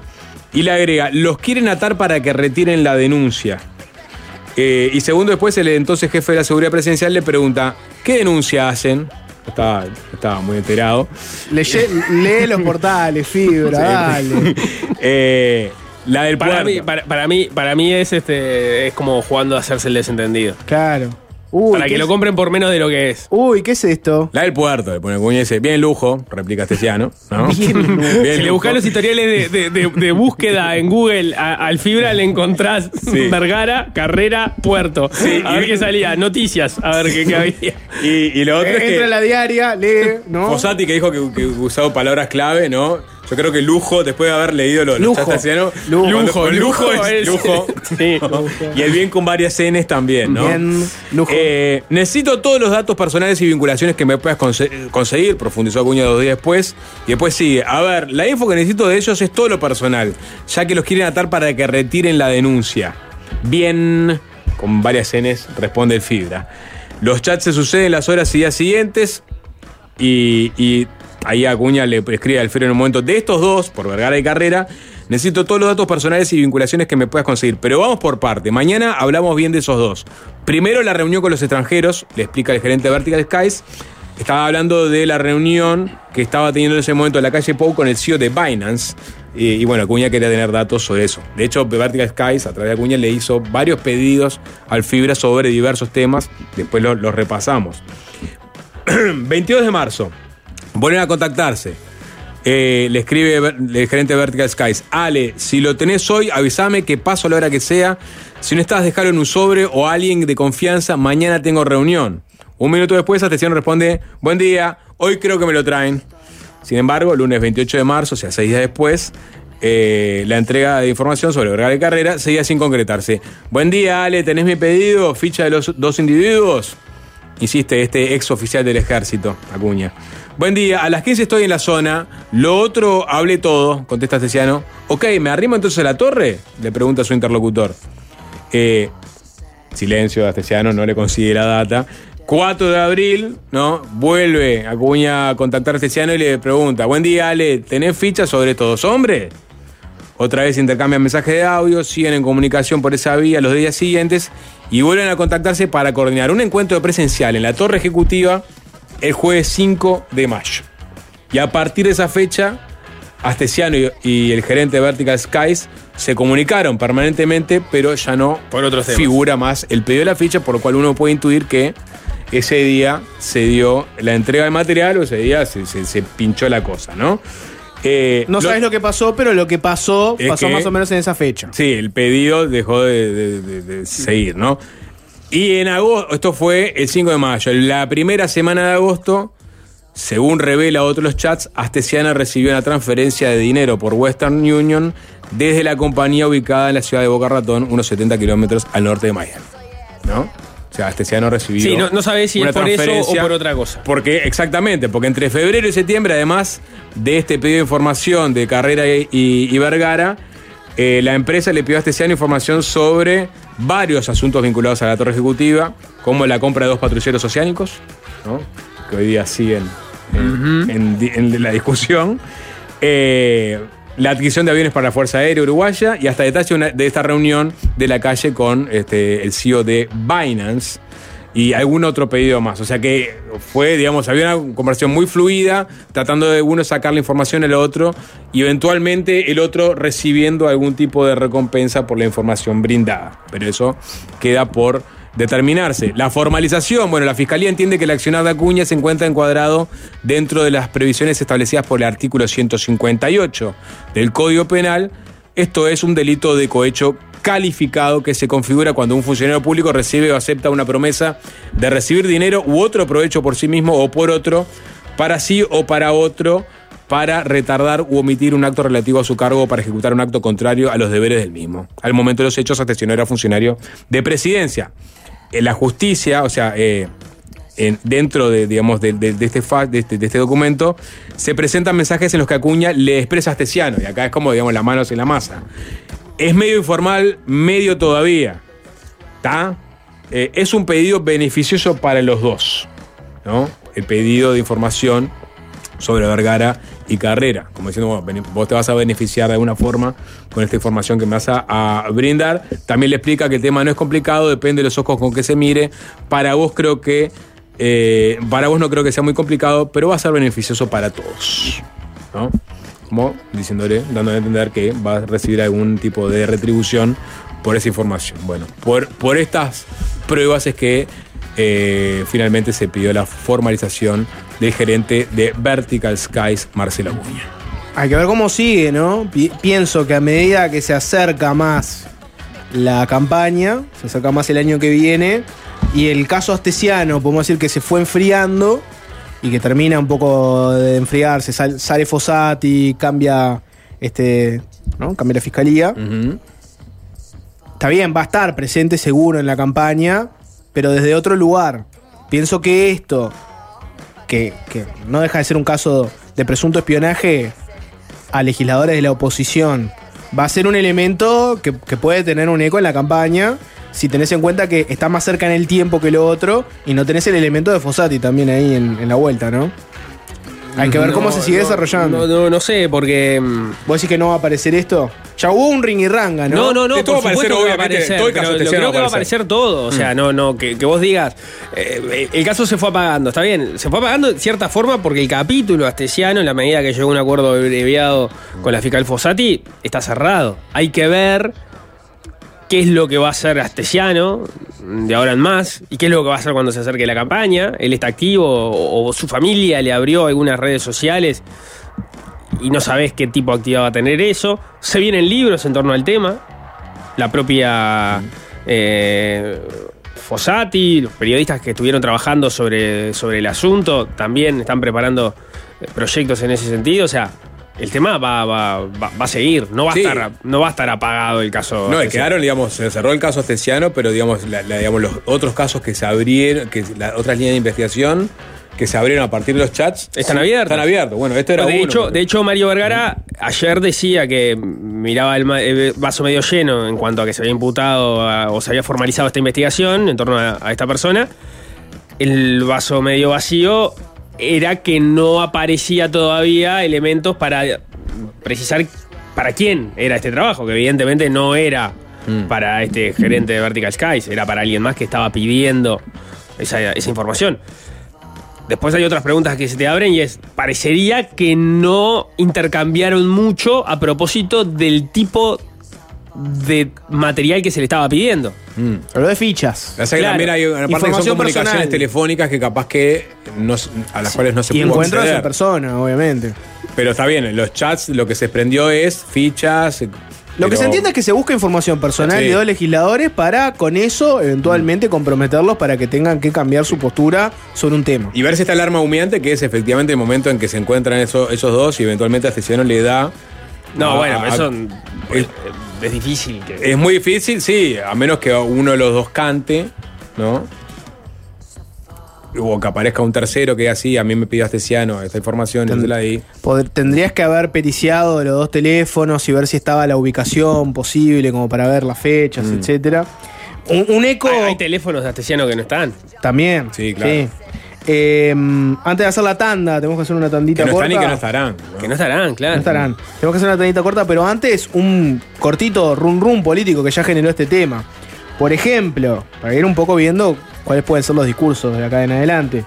El senador del MPP, Sebastián Sabini, escribió: El espionaje a la oposición desde presidencia queda confirmado por la justicia. Falta saber quién mandó a Astesiano, pero casualmente se perdieron los chats. Se fue una opinión que dio Sebastián Sabini, bastante dura. Y Charles Carrera, uno de los involucrados, este, habló de que esto se dio en el piso 4 de la torre ejecutiva. A partir de esa declaración recogida por Montevideo Portal, el senador nacionalista Sebastián da Silva contesta, el nefasto pensando que es importante. A nadie le importa una vida gris, a nadie nos importa el mal uso de los dineros públicos y para eso hay evidencia más que probada. Víctima de cartulina. O sea, ahí lo, lo atacó Sebastián da Silva, descalificándolo y tratándolo de que es algo así como una falsa víctima, ¿no? No, es el tono que ha tenido otros, otros integrantes del, del sistema político, la propia vicepresidenta de la República. Álvaro Delgado, por ejemplo, Álvaro también. Delgado en su momento, ni bien se conoció. La propia Fossati dijo que le, preocu- le- le había preocupado el tema del presunto espionaje contra Carrera y. Digo, a la luz de cómo ha salido a declarar Fossati, hablando que es una, ha sido un ataque en su, contra su persona por parte de la oposición, bueno, el caso Vergara y Carrera, En este caso lo investigó. Sí, lo investigó y que le había preocupado, y le preocupaba. Sí. Hacemos una breve pausa y a la vuelta más y mejor Sí, fácil perdón, perdón, perdón. Sí. En los delitos que se le imputan Astesiano, este no está. Cohecho. No, no está. No está. No. Está Asociación para Delinquir. Sí, está, está bien, hay varios, pero no está de cohecho. O sea, no. Fossati entendió, daría la impresión, que eh, Astesiano no cometió delito en torno a este, a este asunto y ya no hay forma de avanzar respecto a él en Pero- este tema. Pero, había perdón, había pero- tenido eh, No, Asociación para Delinquir, tráfico de influencia, revelación de secreto y confusión de interés a- público y privado. A menos que entiendas que la asociación para delinquir va por ese lado, pero como no hay una descripción, yo siempre Ah, había pero esto es otro delito que es cohecho. O sea, que no, no entra. O sea, que Astesiano podría ser investigado también por este delito. No, ¿No? no. En la medida que ella ya tuvo esa información sobre la mesa y cerró un acuerdo, vos no, lo, vos no Pues podés esta no es, una denuncia no es una denuncia aparte No- y le no podés- agregar un delito, una pena, de, un, Eh, un delito diferente. Según había hablado en su momento, Mm. va, con fuentes vinculadas al tema, po- podría haber formas de pelearla y tratar de que el caso quede, eh, Mm. o sea, pueda ser investigado aparte. Pero, en, en- en, digamos, la, la- la tesis general es que, es que no. Vos tenés a una persona que está investigada en varios temas, hiciste un acuerdo abreviado, perfecto, cerraste el tema. No lo podés seguir persiguiendo por otros asuntos. A menos que aparezcan elementos nuevos, pero por los elementos que ya tenías, y esto ya estaba dentro de la investigación, vos no podías, eh, no, no, no podés. eh, Pero esta no es una denuncia diferente. O sea, la de Carrera y Vergara por eh, presunto espionaje. Pero es todo parte del mismo caso madre. Eh, entiendo que no, entiendo No, que no, está. entiendo que no. Yo entendía que sí, que si, era, si aparecía una figura diferente a las cuales este, se lo había imputado. Lo que pasa es que el porque- tema no es la figura, el porque tema es los hechos con los cuales vos estás. Si no, no tenés ninguna garantía para hacer un acuerdo. Si yo te cierro acá en estos determinados delitos, pero tengo la incertidumbre de si vos me vas a seguir persiguiendo por otros delitos que no aparecieron Mm. en la negociación, no, no, no- no- no tiene ningún sentido. ¿Cuáles son tus incentivos? ¿Por qué cerrarías un acuerdo casi con las penas máximas? Mm. De los delitos que me estás imputando si además me vas a poder estar persiguiendo por otros delitos. Eh, El, el único incentivo que tenés para hacer, porque acor- acordate que, digamos, en general te imputan por varios delitos, vas con la pena del delito eh, más grave. Sí. Astesiano estaba casi con la pena más grave del delito más grave que se le había eh, imputado. El único incentivo que tenía para acordar era que no se le abrieran otros delitos, otras figuras. Entiendo porque eh, eh, aparte se lo formalizó Acuña y no, y no, se, Claro. no se lo imputa a Astesiano. Pero me, me genera cierto ruido que El vos no tema no puedas la- avanzar claro. sobre ah, si aparecen evidencias nuevas sobre no, otros si- delitos. Porque Si no, está, no está claro que sean evidencias nuevas esto. Porque uno podría argumentar, yo soy el parte que de los defienda, mismos chats yo soy el que defiende a Astesiano y te digo, mira, vos los chats los tuviste, pudiste estudiarlos, no sé qué, ya, Claro. te- ya tenemos hecho no, un no, acuerdo. no hay nue- no, es que está claro que no, a menos que. O sea, está claro que no. Que, que- que no tenés elementos nuevos de, eh, de prueba o evidencia, porque todavía no entraste. O sea, recién formalizás la investigación, no, no es prueba formalmente, formalmente todavía. Pero. Pero no. Pero no. Pero no. No, p- no, perdón, porque estaba pensando, Astesiano sí estaba formalizado, el que no estaba formalizado era Acuña, que Era se lo Acuña. formaliza ahora. Pero de todas formas, eh, no, es, es parte todo de el- el- los mismos la misma chats, investigación, los mismos la- chats. La, misma Ahí va. investigación. Que no, Ah, no va a aparecer ninguna evidencia, o sea, evidencia por fuera de lo que fueron los chats. Pero Claro. claro. Pero sí tenés las declaraciones de Acuña. por y, y ejemplo. que sea un delito Y- y- distinto al- a los que estabas a los que estabas más o menos Mm. investigando. Si aparece alguien, con- o si aparece un video, no, lo- no, no, no, no, no, no, digamos, no, no lo enjuiciaron por recibir, este, por, por cohecho, es decir, por, por, por ser, por recibir dinero siendo un funcionario público para este, bueno, pasa que ahí eh, te- por tenés otro, elementos tenés otro problema y es que no están descritas cuáles son no, hay ejemplos, pon ejemplos, pero Claro, sí, pero, no- no- las no- figuras. No están, ¿Cuáles son las acciones que Sí. terminan comprendidas dentro de el- el- el- la condena y el acuerdo abreviado? Sí. No están descritos. Entonces, eso es toda una dificultad a partir del tipo de acuerdo abreviado o la fundamentación del acuerdo abreviado que redactó Fossati. Pero sí las figuras, las figuras delictivas. Sí. Lo que, pasa que el te- lo que pasa que el tema no es tanto la figura delictiva, sino la información que vos tenés. Si vos, habiendo analizado estas cosas que pasaron, vos me, me imputaste esto, esto y esto, y llegamos a un acuerdo, después no vengas a decirme, no, ahora esto que, que yo ya había visto y no te imputé nada, ahora encuentro que eso configura como tal delito. Pero bueno, Bien, en fin. se viene esa mesa de abogados analizan el caso Estesiano en un futuro de fácil desviarse, pero no va a ser hoy, porque hay que hacer una tanda. Y a la vuelta nos metemos con otro tema. Y es fácil desviarse, es fácil desviarse. ah. Fácil desviarse. Ya está KSLC, Cristel Sabin, la TX. ¿No? ¿Cortó? Ya está Cristel del otro lado del vidrio. En breve se viene su columna. Habíamos mandado al 097-441-443 la consigna de hablen de. Y llegó de todo. Llegó Vertical Skies. Y llegó la Caru. Llegó la Caru. El último. Eh, si Salto Grande fue nuestro, nuestro último escandalillo, la Caru promete ser el, el último último.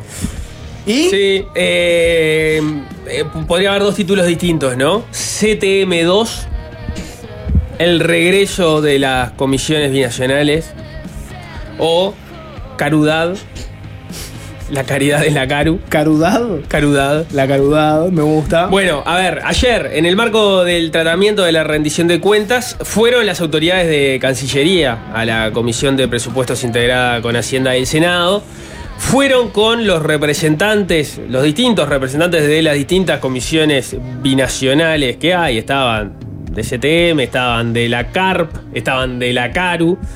Y eh, en ocasión de esa visita, el senador de Frente Amplio, Daniel Cayani, en realidad varios este, eh, senadores del Frente Amplio, pero en particular Cayani, denunciaron que hay más designaciones directas en la Comisión Administradora del Río Uruguay, o sea, en la CARU, que en la CTM, en la Comisión Técnico Mixta de Salto Grande. O sea, 43-36 más o menos terminaría el partido si hablamos de las designaciones directas de una y otra. Entonces, ah, ustedes se indignaron con eh, lo que pasaba en el CTM. Bueno, ahí hay 36. Hay que Acá los términos 40. relativos, ¿no? Exactamente. Siempre. ¿Cuánto, ¿Cuánto pesa cada una de esas designaciones directas? Bueno, eh, a ver, todos lo recuerdan, lo que fueron justamente las designaciones directas, entre otros asuntos, pero en particular las designaciones directas en la Comisión Técnico Mixta de Salto Grande terminaron derivando en la renuncia del entonces presidente de, CTM, Carlos Albizu. De esos 36 designaciones directas, un dato que se arrojó ayer en, en- la comisión, bueno, 10 eran ediles. o 10 son ediles todavía, porque en realidad ellos siguen en, en- en sus cargos. Bueno, en esta ocasión fueron varios los puntos que se pusieron arriba de la mesa por parte del Frente Amplio. Según la in- in- información que manejaban este, desde el Frente Amplio, serían unos 43 los cargos que fueron designados sin concurso por parte de la delegación uruguaya de la CARU. Amiguitos políticos eh, lo llamó Casciani. Según recoge el observador, eh, en base en realidad a lo, a lo que fue la, la comparecencia, ese listado manejado por la oposición detalla que, entre otros, hay 20 militantes de la coalición. O sea, de esos 43, 20 serían militantes de la coalición, 13 personas que desde el frente vinculan al Partido Nacional, algunos de Alianza, otros de las 404 y uno de la lista 71. Habría cuatro colorados y tres de Cabildo Abierto. Eh, algún punto más dentro de esas, además de, esas vinculaciones partidarias, habría algunos familiares directos, eh, o familiares, mejor dicho, de parlamentarios. Hay el, caso, eh, hay un edil sanducero, según eh, manejaba el frente. Está el hermano de una diputada blanca, Nancy Núñez, y está el hijo de la senadora herrerista Gloria Rodríguez, según eh, manejó desde el Frente Amplio, o por lo menos se le manejó desde el Frente Amplio al, al observador. Y otra de las cosas que se puso, y fue, fue muy, muy, muy singular la, la- la- la- sesión, eh, muy divertida de leer la versión taquigráfica, aunque suene este, contradictorio, por, porque por- incluso por cómo la llevaba el, presidente eh, de la comisión, eh, Rodrigo Blas. Pero bueno, se dio un momento muy, muy singular porque una de las cosas que se denunciaba desde Frente Amplio es que estaba corriendo un concurso. Parte de la defensa de Ayala, el presidente de la CARU, era, bueno, estas designaciones directas no son, o sea, se terminan con nuestro eh, periodo. No, no, no hay, no hay, este, no, quedan presupuestados, llamémosle, Sí. no, no quedan fijos. Bueno, pero estaba corriendo un concurso interno para el cual estas personas que habían ingresado se podían presentar. Y la, la- la particularidad que llamó la atención, si no me equivoco, fue el, el senador Alejandro Sánchez, es que se había, eh, dentro del, digamos, de, de las bases del concurso, estamos hablando de un concurso de la comisión, era tanto para Argentina como para Uruguay, se permitía una antigüedad de seis meses, o se pedía una antigüedad mínima de seis meses. Con lo cual, las personas que habían ingresado, incluso algunas, eh, o sea, este año o el año pasado, podían participar del, concurso. Pero eh, los estatutos de la comisión establecían que en los casos de los concursos in- internos se tenía que tener tres años mínimo de eh, como trabajando, ya sea como asesor o trabajando como parte de la, de la comisión. Eh, eh, contratado, digamos, ya no, no presupuestado. Eso se, se- se lo hizo notar, el propio Rodrigo Blas, que estaba presidiendo la, la comisión, entendió cuál era el punto, se le pidió a Ayala que chequeara esa información y que eh, se fijara a ver si no había forma de suspender el llamado que estaba, que estaba corriendo. En un momento Ayala no entendía lo que se le estaba pidiendo. Le dice, este, Rodrigo Blas se lo explica de nuevo, se lo explica de nuevo los senadores del Frente Amplio. Ayala dice, bueno, pero esto no, no- es una comisión binacional. En realidad nosotros tenemos que ver también qué es lo que dice Argentina. Trate, o, o algo así, le dice, trate, trate de arreglarlo. Yo le recomiendo que trate este, de solucionarlo, le dice Blas. Blas. Blas. Y eh, sigue la, la comparecencia, sigue hablando, este, se pasa a hablar de la comisión técnico mixta. Vuelven las preguntas del Frente Amplio y en determinado momento pide la palabra Ayala de nuevo diciendo que, bueno, sí, que se habían, habían chequeado y había un error en las bases, que las bases efectivamente planteaban seis meses, pero que los, eh, los estatutos hablan eh, de tres años y que por lo tanto ese llamado iba a quedar sin efecto, porque ese llamado lo que iba a posibilitar era justamente que estas personas que habían entrado pudieran quedar o concursar por lo pronto para quedar fijos. Se corrigió el error. Algo parecido ocurrió distinto, pero, pero parecido en que fue muy entreverada la, discusión en la, en la comisión sobre. Quería, en el Frente Amplio querían aclarar un punto y era: estas designaciones directas, ahora paso a hablar de la comisión técnico mixta, que hubo en la comisión técnico mixta, ¿esas personas van a quedar o se van cuando cese el, el periodo de gobierno? Y no había forma de, de que quedara explicitado por parte de los, eh, de, los representantes de la Comisión Técnico Mixta. Fueron y vinieron varias veces, varias veces, hasta que en un momento Blas dice, no, yo lo que entiendo acá, o, o se entiende bastante claro, van a quedar, van a seguir con el periodo, o sea, más allá del periodo de gobierno, o sea, todos los ingresos que hubo fueron 125, pero ahí de los dos países fueron 65 de Uruguay, 60 de Argentina, de Argentina, bueno, todos los ingresos son ingresos por eh, Que presupuestado, van a quedar presupuestados. Ah, hubo algunos de concurso, pero bueno, estaban, por ejemplo, estos 10 ediles, designaciones directas, que eh, ya quedan eh, pre- presupuestados. No quedan con la calidad de funcionarios públicos porque tienen un estatuto especial que es la- el estatuto de una comisión este, binacional, que en definitiva es un, un estatuto jurídico internacional. Y con el caso de la Caru, lo que querían dejar, el punto del- de, la, de la oposición era que con este concurso estabas habilitando que, que quedaran estas designaciones directas fijas. Bueno, claro, te- primero tenías que concursar, ¿no? Y ahí tenías que ver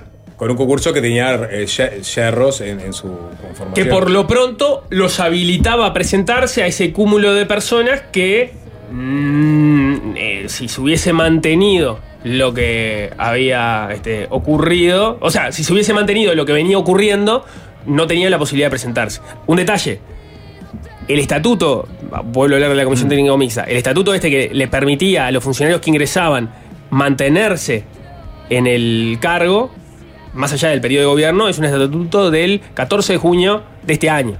O sea, es parte de lo que denuncia el Frente Amplio. Se cambió el estatuto para que estos funcionarios quedaran integrados ya de, por sí a la, plani- a la planilla de la Comisión Técnico Mixta. La explicación que dieron eh, los representantes de la Comisión Técnico Mixta fue que en realidad este es un estatuto que surge de un reclamo de los trabajadores en, en general, ¿no? Este, o sea, de, de todos los trabajadores de STM, que se estuvo discutiendo un tiempo largo que se terminaba, se terminó de instaurar el 14 de junio, pero que venía una discusión y que venía siendo necesitado desde hace tiempo atrás más allá de que podías discutir la necesidad de si las designaciones directas ya de por sí deberían quedar como eh, funcionarios fijos ahí en, en- la comisión. ¿no? Eh, ¿qué, qué, respondía el oficialismo en torno a esto? Bueno, para empezar, el, el director de Asuntos de Frontera de Cancillería, Carlos Mata, eh, habló a nombre de, de Francisco Bustillo. Bustillo estaba ausente por encontrarse en misión oficial en, en Nueva York con el presidente de la República. Bueno, dijo que la cartera no estaba informada de estos ingresos, ni, ni los de Salto Grande ni de, de la CARU.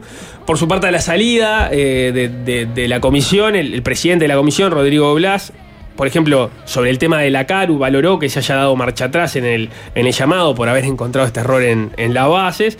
Agregó que si uno toma la cantidad de gente de toda la CARU, solo hay cinco funcionarios más de los que había antes en el inicio de- del periodo de gobierno. O sea, porque todos estos ingresos no fueron ingresos este, y no se fue nadie. Mientras hubo gente que jubiló, o sea, que hubo gente que dejó de trabajar ahí. Son recambios. Son, eh, claro, fueron recambios, más allá de que aumentó en 5 el número, y dijo que eh, en realidad se disminuyó el presupuesto que se utilizaba en la comisión al modificar el trabajo de los asesores, este, digamos, hubo cambios internos en el manejo del presupuesto que hizo que se generaran ciertos, ciertos ahorros. El que también habló y a diferencia de lo que pasó con CTM, puso, este, digamos, dio una carta de crédito a lo que estaba pasando en la CARU, fue el senador Sergio Botana. Recordemos, había dicho que Albizu se creía Papá Noel. Bueno, en este caso abrió como una, digamos, una carta de crédito hacia las autoridades de la CARU. Vamos a escuchar lo que decía. Ah, pues,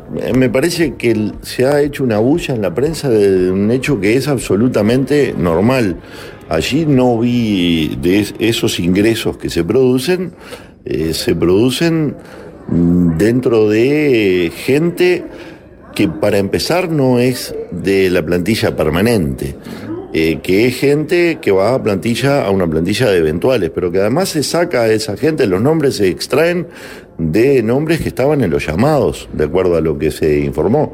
O sea, lo que se siguió fue con la lista de prelación de los llamados para la provisión de esos, la provisión de esos cargos, que además son absolutamente imprescindibles, porque esa comisión ha crecido, ha multiplicado por 10 el área de Contralor. Digo, sinceramente, no vi allí una, una cuestión, por lo pronto, que pudiera ser gran noticia, este, porque no, no veo ninguna normalidad.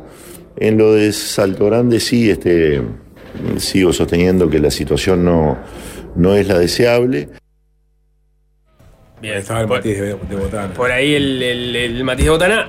obviamente todos estos temas, y eso fue parte de la atención que tuvo que administrar Blas cuando presidió la comisión. O sea, acá está- estaban hablando de la rendición de cuentas. Para Blas fue un trabajo de decir, bueno, para esto está en, está en tema porque tiene que ver con lo presupuestal, esto no. Pegaban el palo porque estábamos hablando de las designaciones que tenían que ver con los presupuestos, en definitiva, con lo que terminaban este, Sí, con las cuentas rendidas. Pero, pero claro, pero en realidad el inciso es el Ministerio de, de Relaciones Exteriores, no, no, no, no, no la- la- las comisiones. Entonces eh, fue, fue dificultosa para, para Blas este, medir eso. Lo que sí, obviamente, es todo esto va a estar como tema el 3 de octubre cuando en la Cámara de Diputados se realice la interpelación eh, a los ministerios respectivos que puedan responder sobre la comisión técnico mixta originalmente.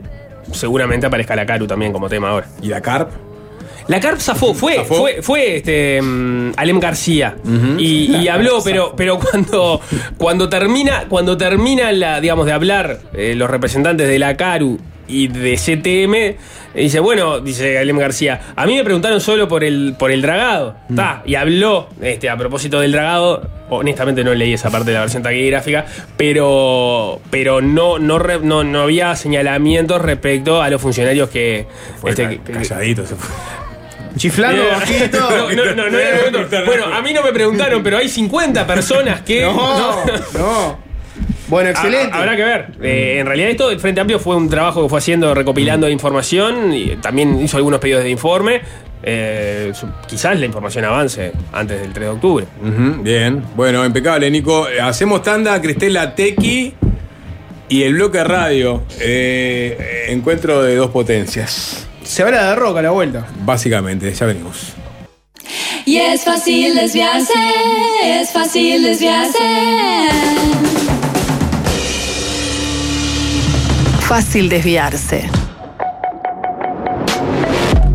Quiso abrirles la cabeza. Blue Moon of Kentucky había sido un éxito de Bill Monroe en 1946, es decir, antes de que el término bluegrass se hiciera popular. Sacarlos de su zona de confort. Y bueno, y aparte Metallica venía con esas grandes este, ¿no? construcciones musicales, ¿viste? Óperas trash, casi, con instrucciones larguísimas.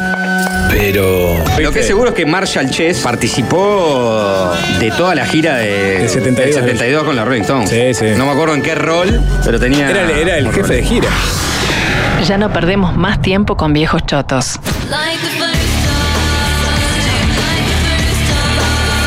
Ahora es solo música nueva. La columna de Cristel Latequi.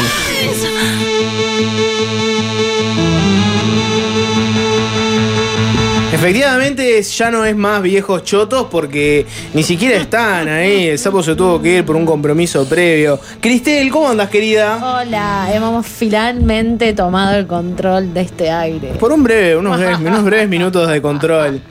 Eh, Vos sabés que Cristeluchis estaba pensando, para hacer un proyecto tan, tan lindo, tan bueno, pujante en el mundo del rock, Ajá. seguramente se hace fuerte en los escucha de fácil desviarse también. Ya les hago la pregunta a las huestes del rock al 097-441-443.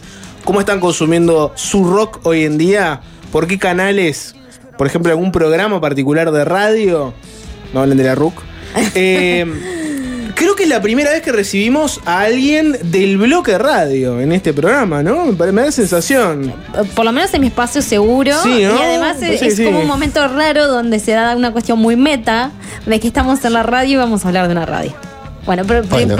primero que nada vamos a, darle la bienvenida a uno de sus responsables, Gabriel, del bloque radio. ¿Cómo estás, Gabriel? Muy bien, muy bien, contento. Muchas gracias, primero que nada, por el espacio, por recibirnos. y- Y, bueno, contento y viendo la maravilla que es esto. Ah, que- está recheto. que recontra sobrado. Me voy a- me voy a llevar ideas. Te vaya la idea. Cada vez que te pisa alguna radio. algo. Eh, el objetivo, en realidad, de Cristel era hablar de, de este festival. Claro, ya no vamos a meter en eso. Esa es la, venimos con una excusa, que es un evento que se va a suceder este, el 5 y el 6 de octubre.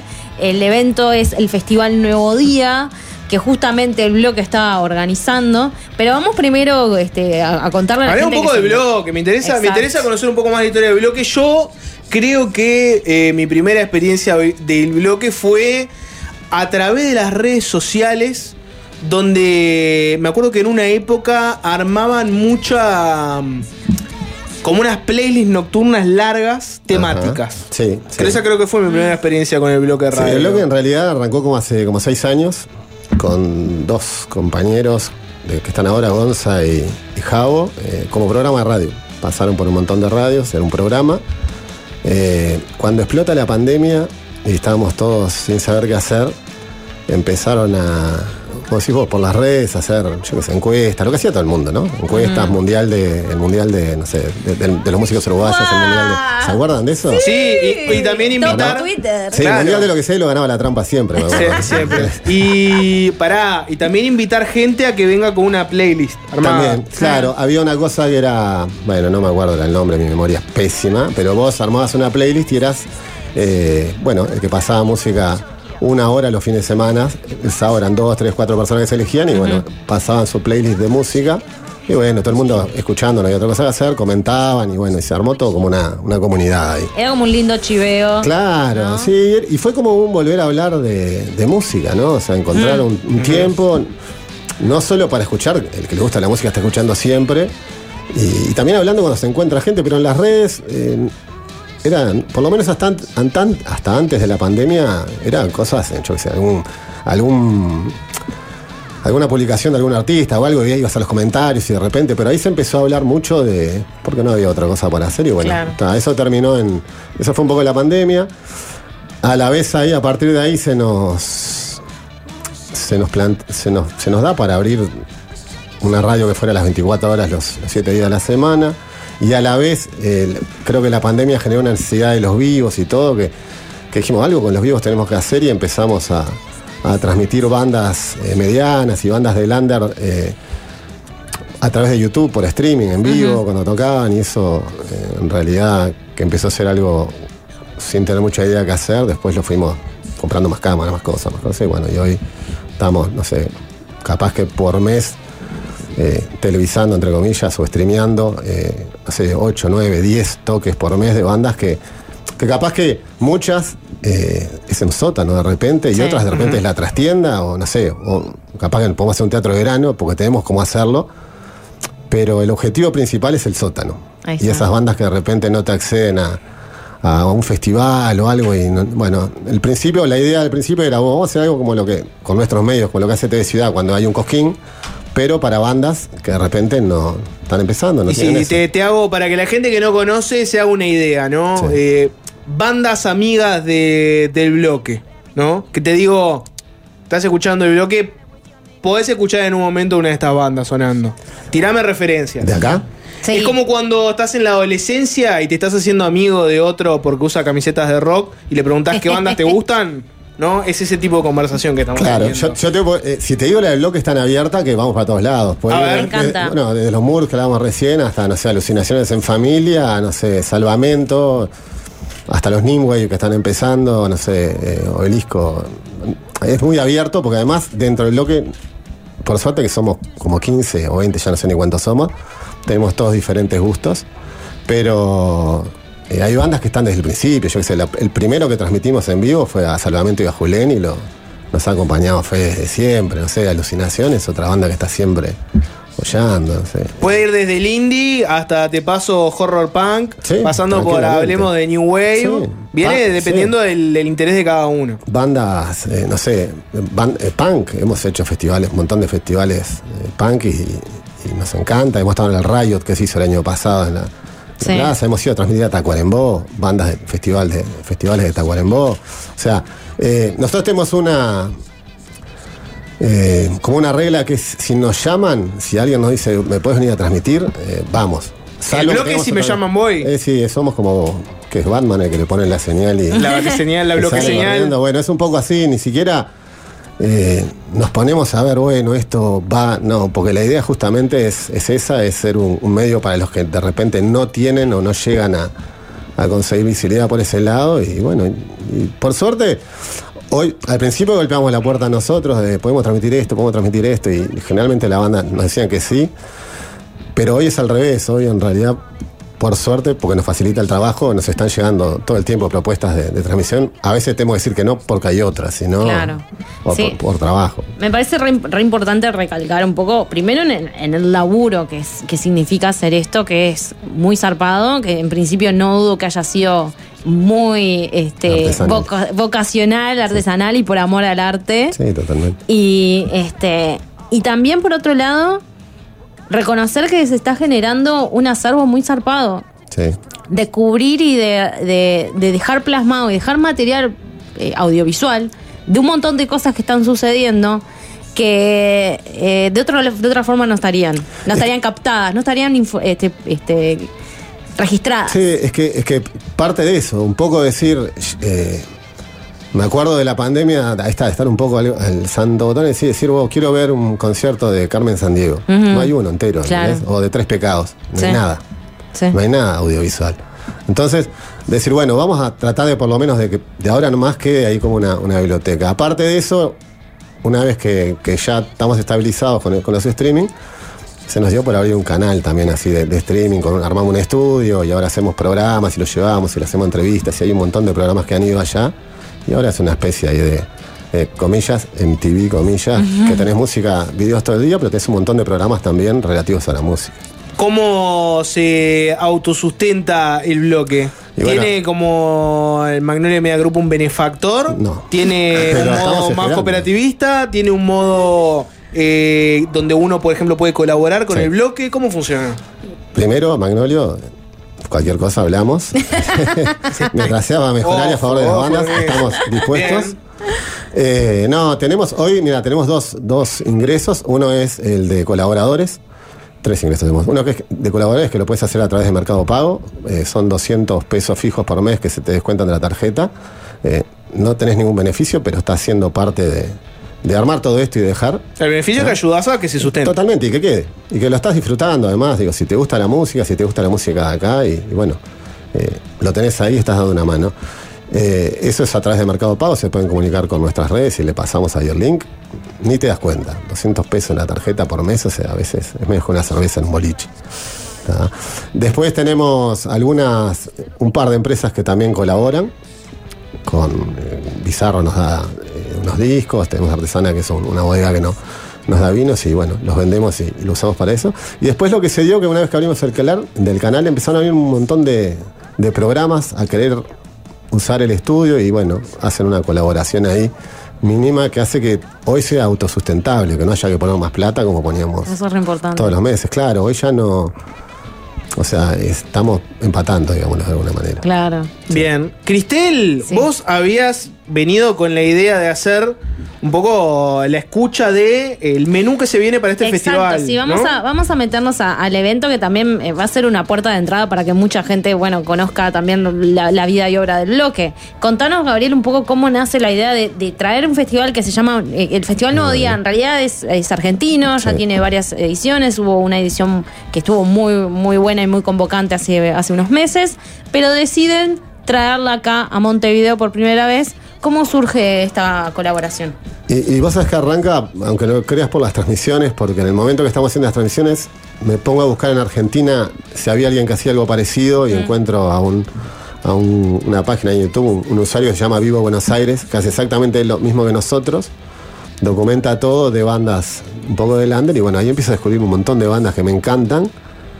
Voy al, al nuevo día de Vorterix a, a ver estas bandas y bueno, y ahí sale un contacto con, con un representante de una de ellas que es Mujer Zebra, y en un principio empezó como, bueno, vamos a traer a Mujer Zebra a Uruguay, ya aprovechamos con bandas de acá de Lander que teníamos contacto para armar algo. Y no sé, de la noche en la mañana pasó que se sumó eh, Surfer Rosas, que son los responsables de este festival Nuevo Día, y al final iban a venir de una banda argentina, pasaron a ser cuatro. Y en un momento dijimos, bueno, pero pará, ya que estamos armando todo esto, ¿por qué no armamos una edición Nuevo Día en, de- en- en Uruguay? Y, y nos miramos todo y dijimos, sí, ah, vamos a hacerlo. Es la primera vez que el festival ese se hace fuera de, de Argentina, que es un festival que ya tiene, en realidad es bastante nuevo, ¿no? Si bien. Surfer Rosas que lo organiza tiene un montón de tiempo, eh, este festival empieza el año pasado en un montón de lugares medios emblemáticos como el Moscú, Stramer, ahí de, de Buenos Aires. Y como decís vos bien, hacen, en abril hacen un, un Vorterix que, que explota porque se agota. Sí, que ya bastante también consagratorio en sí, Sí, mismo. sí, ¿no? sí, sí, sí. Sí, que, o sea, que llamó la. O sea, para ellos fue como un quiebre de decir, bueno, acá estamos, ¿no? Para Claro. las bandas, para hacer ferrosas. Y bueno, Sí, después. eh, aclaración también. Es un festival que, como decíamos, que, que convoca y agrupa una escena. Una escena, que exactamente. está en, en en absoluto ascenso Sí. en Argentina y que bueno, la idea también de que venga acá es demostrar que hay un correlato uruguayo. Ay, ¿no? ay, ay. Sí, sí. eh, nos pusimos un momento a pensar de dónde surge esto y, y pasa que siempre, generalmente, después de una crisis hay como una explosión musical. Pasó acá luego la dictadura, pasó luego la crisis del 2000, Ujú. con toda la explosión de, de los festivales y, y un montón de bandas. Vos decís que en Argentina ahora hay un poco de eso también. Sí, post pandemia se genera, en Argentina y acá también. Eh, creo que en Argentina más por el hecho que estuvieron encerrados mismos. Claro. de chiquilines que querían salir a expresarse, a, a- a sacar toda la energía que tenían adentro. Y, quizás lo particular es que en realidad en vez de, de- de hacer trap o hip hop, que era lo que venían haciendo previo a la pandemia, empiezan a agarrar guitarras de nuevo, baterías, bajos, claro, y empiezan a hacer cosas que vos mirás y decís, "Bueno, están haciendo post-punk de, de a los mí, 80. A mí eso me llama poderosamente la atención. Y eso even- eventualmente se analizará con Sí. más herramientas que las que tenemos ahora, que es un fenómeno muy inmediato. Pero que haya vuelto el post-punk en manos de veinteañeros Veinteañeros, tal cual. es como muy particular. Es muy a mí me resulta muy interesante. Sí. Sí. Y no solo, o sea, este, cuando hablamos del post-punk, hablamos del grunge y hablamos de un montón de sonidos. Sí, de- que vuelva. de los- bueno, de los justo el 80 a los sapo no 90. está, pero vuelve el grunge. Claro, Vuelve el grunge, claro, vuelve vuelve. el grunge. No, y, y tenemos, acá en Uruguay tenemos el, el- para mí el, lo que va a ser exponente el grunge dentro de mucho tiempo de estas, te diría que de acá de Argentina. Bueno, ¿qué les parece si hacemos Vamos una, una tanda Ah, bueno. Y a la vuelta nos dedicamos 100% a música? Perfecto. Hablamos de las bandas que vienen y Perfecto. vamos escuchando Muy bien. para toda la gente que estaba esperando ese regreso del grunge y del post-punk. nos vamos a dedicar Es la 100% audiencia a para- eso. ¿Se da cuenta que es la audiencia perfecta para Es esto? nuestra audiencia, es nuestra audiencia. Bueno, tanda y ya venimos con eso. Dale. Fácil desviarse.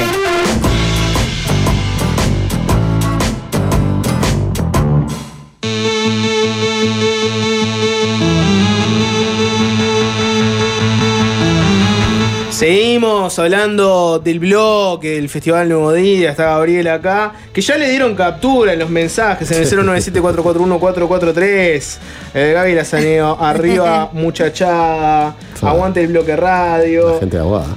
Se llamaba, sí, se llamaba eh, Batalla de Pájaros, las playlists de los fines de semana. Alguien que se acordaba de eso también. Eh, aguante el bloque. Quedamos de solo música Vamos de ahora a en escuchar adelante. música. Hablemos de las bandas que vienen y, a- y básicamente escuchémoslas. Exacto. Cristel, son nuestra guía espiritual. Bueno. ¿Por dónde quieres arrancar? Vamos a arrancar por lo que sería como la banda que tiene un poquito más de, de popularidad, por así decirlo, ¿no? Porque estamos hablando de una cuestión indie en ascenso, muy en ascenso. Vamos a empezar por Mujer Zebra, Sí.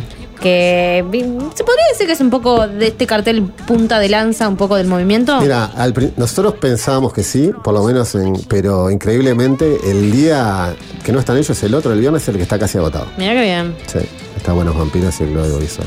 Pero sí, eh, en popularidad dentro de Argentina son, son los más populares. Y como todo, hace, no sé, creo que le preguntaban a Santiago Motorizado hace 10 días, la mejor banda argentina, dijo Mujer Zebra y Ahí ella va. hicieron fra. Ahí está, bueno, me- mencionaste a Santiago Motorizado. El Mató es, eh, el Matón Policía Motorizado es de las bandas que digamos es, es- son los padres.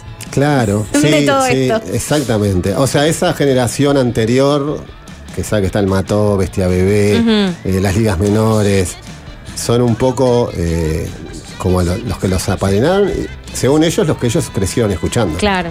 Y ahora como que hay, hay como cierto lazo. Son, lo- ¿no? son las repercusiones Sí, de, de- de todo eso. sí. Igual está sí, genial. Increíblemente, sí. Sí, ¿Qué bueno. qué canción elegiste, Vamos a escuchar una canción que se llama XXYY o XXY. Sí, ahí está. Este, vamos a darle.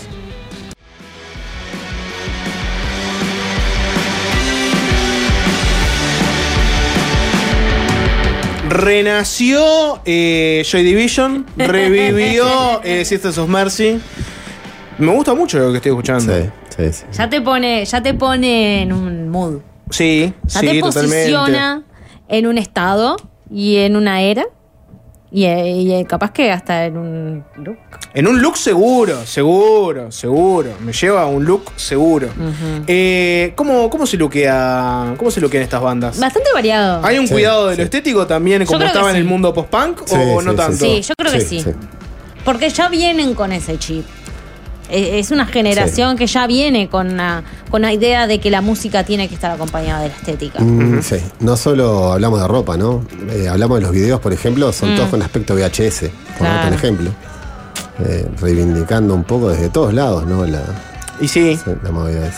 Sí, es, que, es como todas las modas. O sea, la- vuelve lo que la generación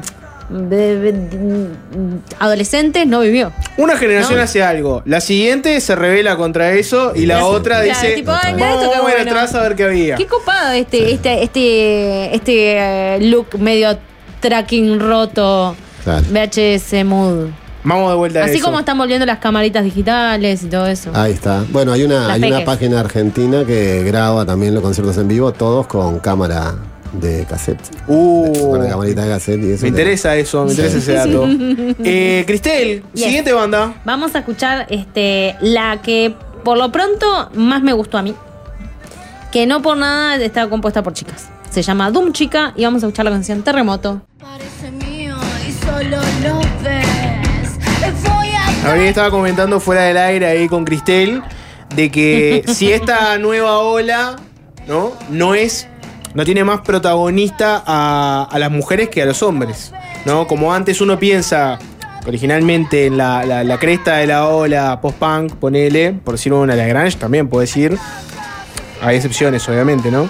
Pero capaz que los protagonistas eh, más visibles eran más hombres. Si no está pasando en este caso algo un poco opuesto, que ves que Me en encanta. realidad, ¿no? Sí, el hora. protagonismo se dio un poco vuelta ahí, ¿no? Ya era hora. ¿No? ¿Cómo, cómo, sí. cómo lo, cómo lo ves ahora? Y por ejemplo, de estas cuatro bandas eh, argentinas que vienen, si sumás los integrantes, hay una mujer más que los hombres. Y vos, Cristel, que tenés mucha, mucha noche, toque, etcétera. ¿No? Pero no, no pasa también que se da de los dos lados también, de que el lado del público Sí. también. Sí. Sí, lo que pasa es que también es una cuestión de. Eh, por transitiva, yo qué sé, si vos tenés arriba del, del escenario mujeres, eh, llevás que, que la gente que escucha y que se siente interpelada por la banda sean más mujeres, porque sinceramente el mensaje y lo que estás transmitiendo, lo que estás reflejando, te conmueve y te convoca y te, y te interpela y vos querés ir a apoyar y querés ser ellas capaz. También ayuda que la movida del indie se llenó de casos de Me Too y los borraron a todos los machirulos, ¿no? Que estaban. A todos no necesariamente, porque No siempre, todos. siempre te No vas a, te vas a a dejar todos. alguno, ¿no? En la vuelta. No a todos, Bueno, pero hablando en serio, ¿no? No, no hubo un poco de eso también, de que hubo en un momento un, un punto de inflexión, de interpelación, donde ta, la gente se empezó a dar cuenta que había cosas que estaban bastante jodidas y se empezó a barrer un poco más. Yo creo también que hoy las mujeres tienen mucho más para decir que los hombres también. Absolutamente. El hombre hoy se- absolutamente. El hombre tiene el discurso ya repetido por generaciones y hoy la mujer hace rato que tiene cosas para decir hasta nuevas, te diría. Claro, y ahí podemos hablar de, yo qué sé, Marina Bertoldi, Sí. Barbie Recanati, mujeres que ya vienen zanjando, digamos, dentro de lo que es la esfera rockera.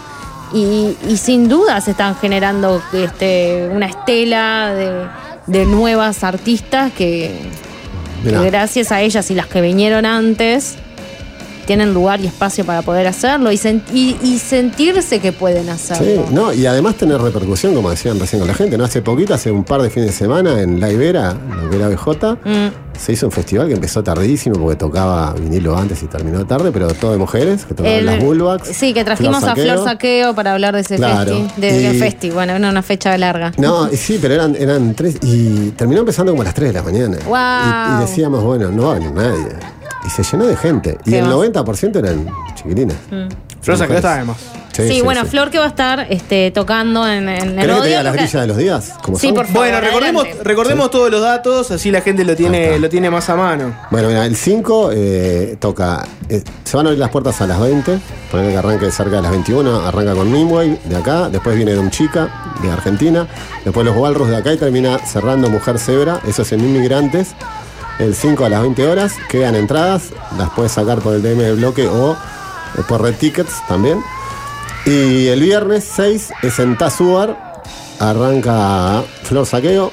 sigue Obelisco, después el Club Audiovisual y termina cerrando Buenos Vampiros. Eh, de esa fecha quedan poquititas entradas también. Y además de eso, hay una conexión con la generación anterior, como se hace también en el Buenos Días. Va a estar Mm, pasando Pablo Torres de Alucinaciones en Familia, musicalizando uno de los días. Y Fede, eh, incluso si es un susurro soviético, de Tacuarembó se viene también a pasar post-punk ruso Me el otro encanta. día. Sí. Buenísimo. Me encanta. Eh, no, nos queda espacio para una canción más, Una con la que nos vamos a despedir. Una más. Así Bueno. que ya andás seleccionando la última y nos Vamos a pasar al eso. Club Audiovisual, Sí. que es la, la, feri- la favorita de, de Gabriel. Eh, hoy quiero hacer lo que me gusta. Ah, me encanta, me encanta. Es un Eh, nuevo. exacto. Perfecto. Así que bueno, eh, la invitación está hecha para que Sí. vayan a, a estas dos fechazas. A Vayan ahora, porque después en 10 años van a decir yo fui, va a ser mentira. Claro. Porque no entra, no, no somos mil, no, son, no hay mil entradas, hay 400 y después viste cómo es, ¿no? después fueron todos. Exacto. A, ver, la gente que se quedó con ganas de ver a Flor Saqueo cuando la trajimos acá y muchos de ustedes quedaron muy copades con ella, vayan a verla, a apoyar a, la- a los, a, a los uruguayes, Sí, pero también a conocer toda esta, esta olea de Argentina. Y no solo esperen el festival, hay todos los días ahora un montón de bandas nuevas moviéndose y haciendo toques constantemente y hay, es riquísimo toda la variedad de bandas que hay con un nivel impresionante de sonido que las puedes ver por 200 pesos, por 150 Sí. pesos y hasta gratis todos los días en Montevideo y que esto en realidad es la, la punta de la pirámide de todo eso. Y bueno, queda la invitación hecha también para que se sumen a las redes del blog, que si quieren. Exacto. Así Yo- que pasen y yo por ahí. aprovecho para pasar el pique. Aproveche, el- el- Cristel. El, el chivo de pila, Sí. que justamente los miércoles También. sale la agenda, donde todas estas cosas de las que está hablando Gabriel se pueden ver y agendar. Pero Cristel, ¿cómo veo yo pila? ¿Cómo debería en hacer? Instagram, En Instagram. Pila Música con 3i Bien. o en pila.com. En la agenda también está por ahí. Se viene 3 a 0. Nosotros nos vamos. ¿Con qué nos vamos, Cristel, de vuelta? Con el club audiovisual, hoy quiero hacer lo que lo que Me gusta. Chau. Y es fácil desviarse, es fácil desviarse. ajá.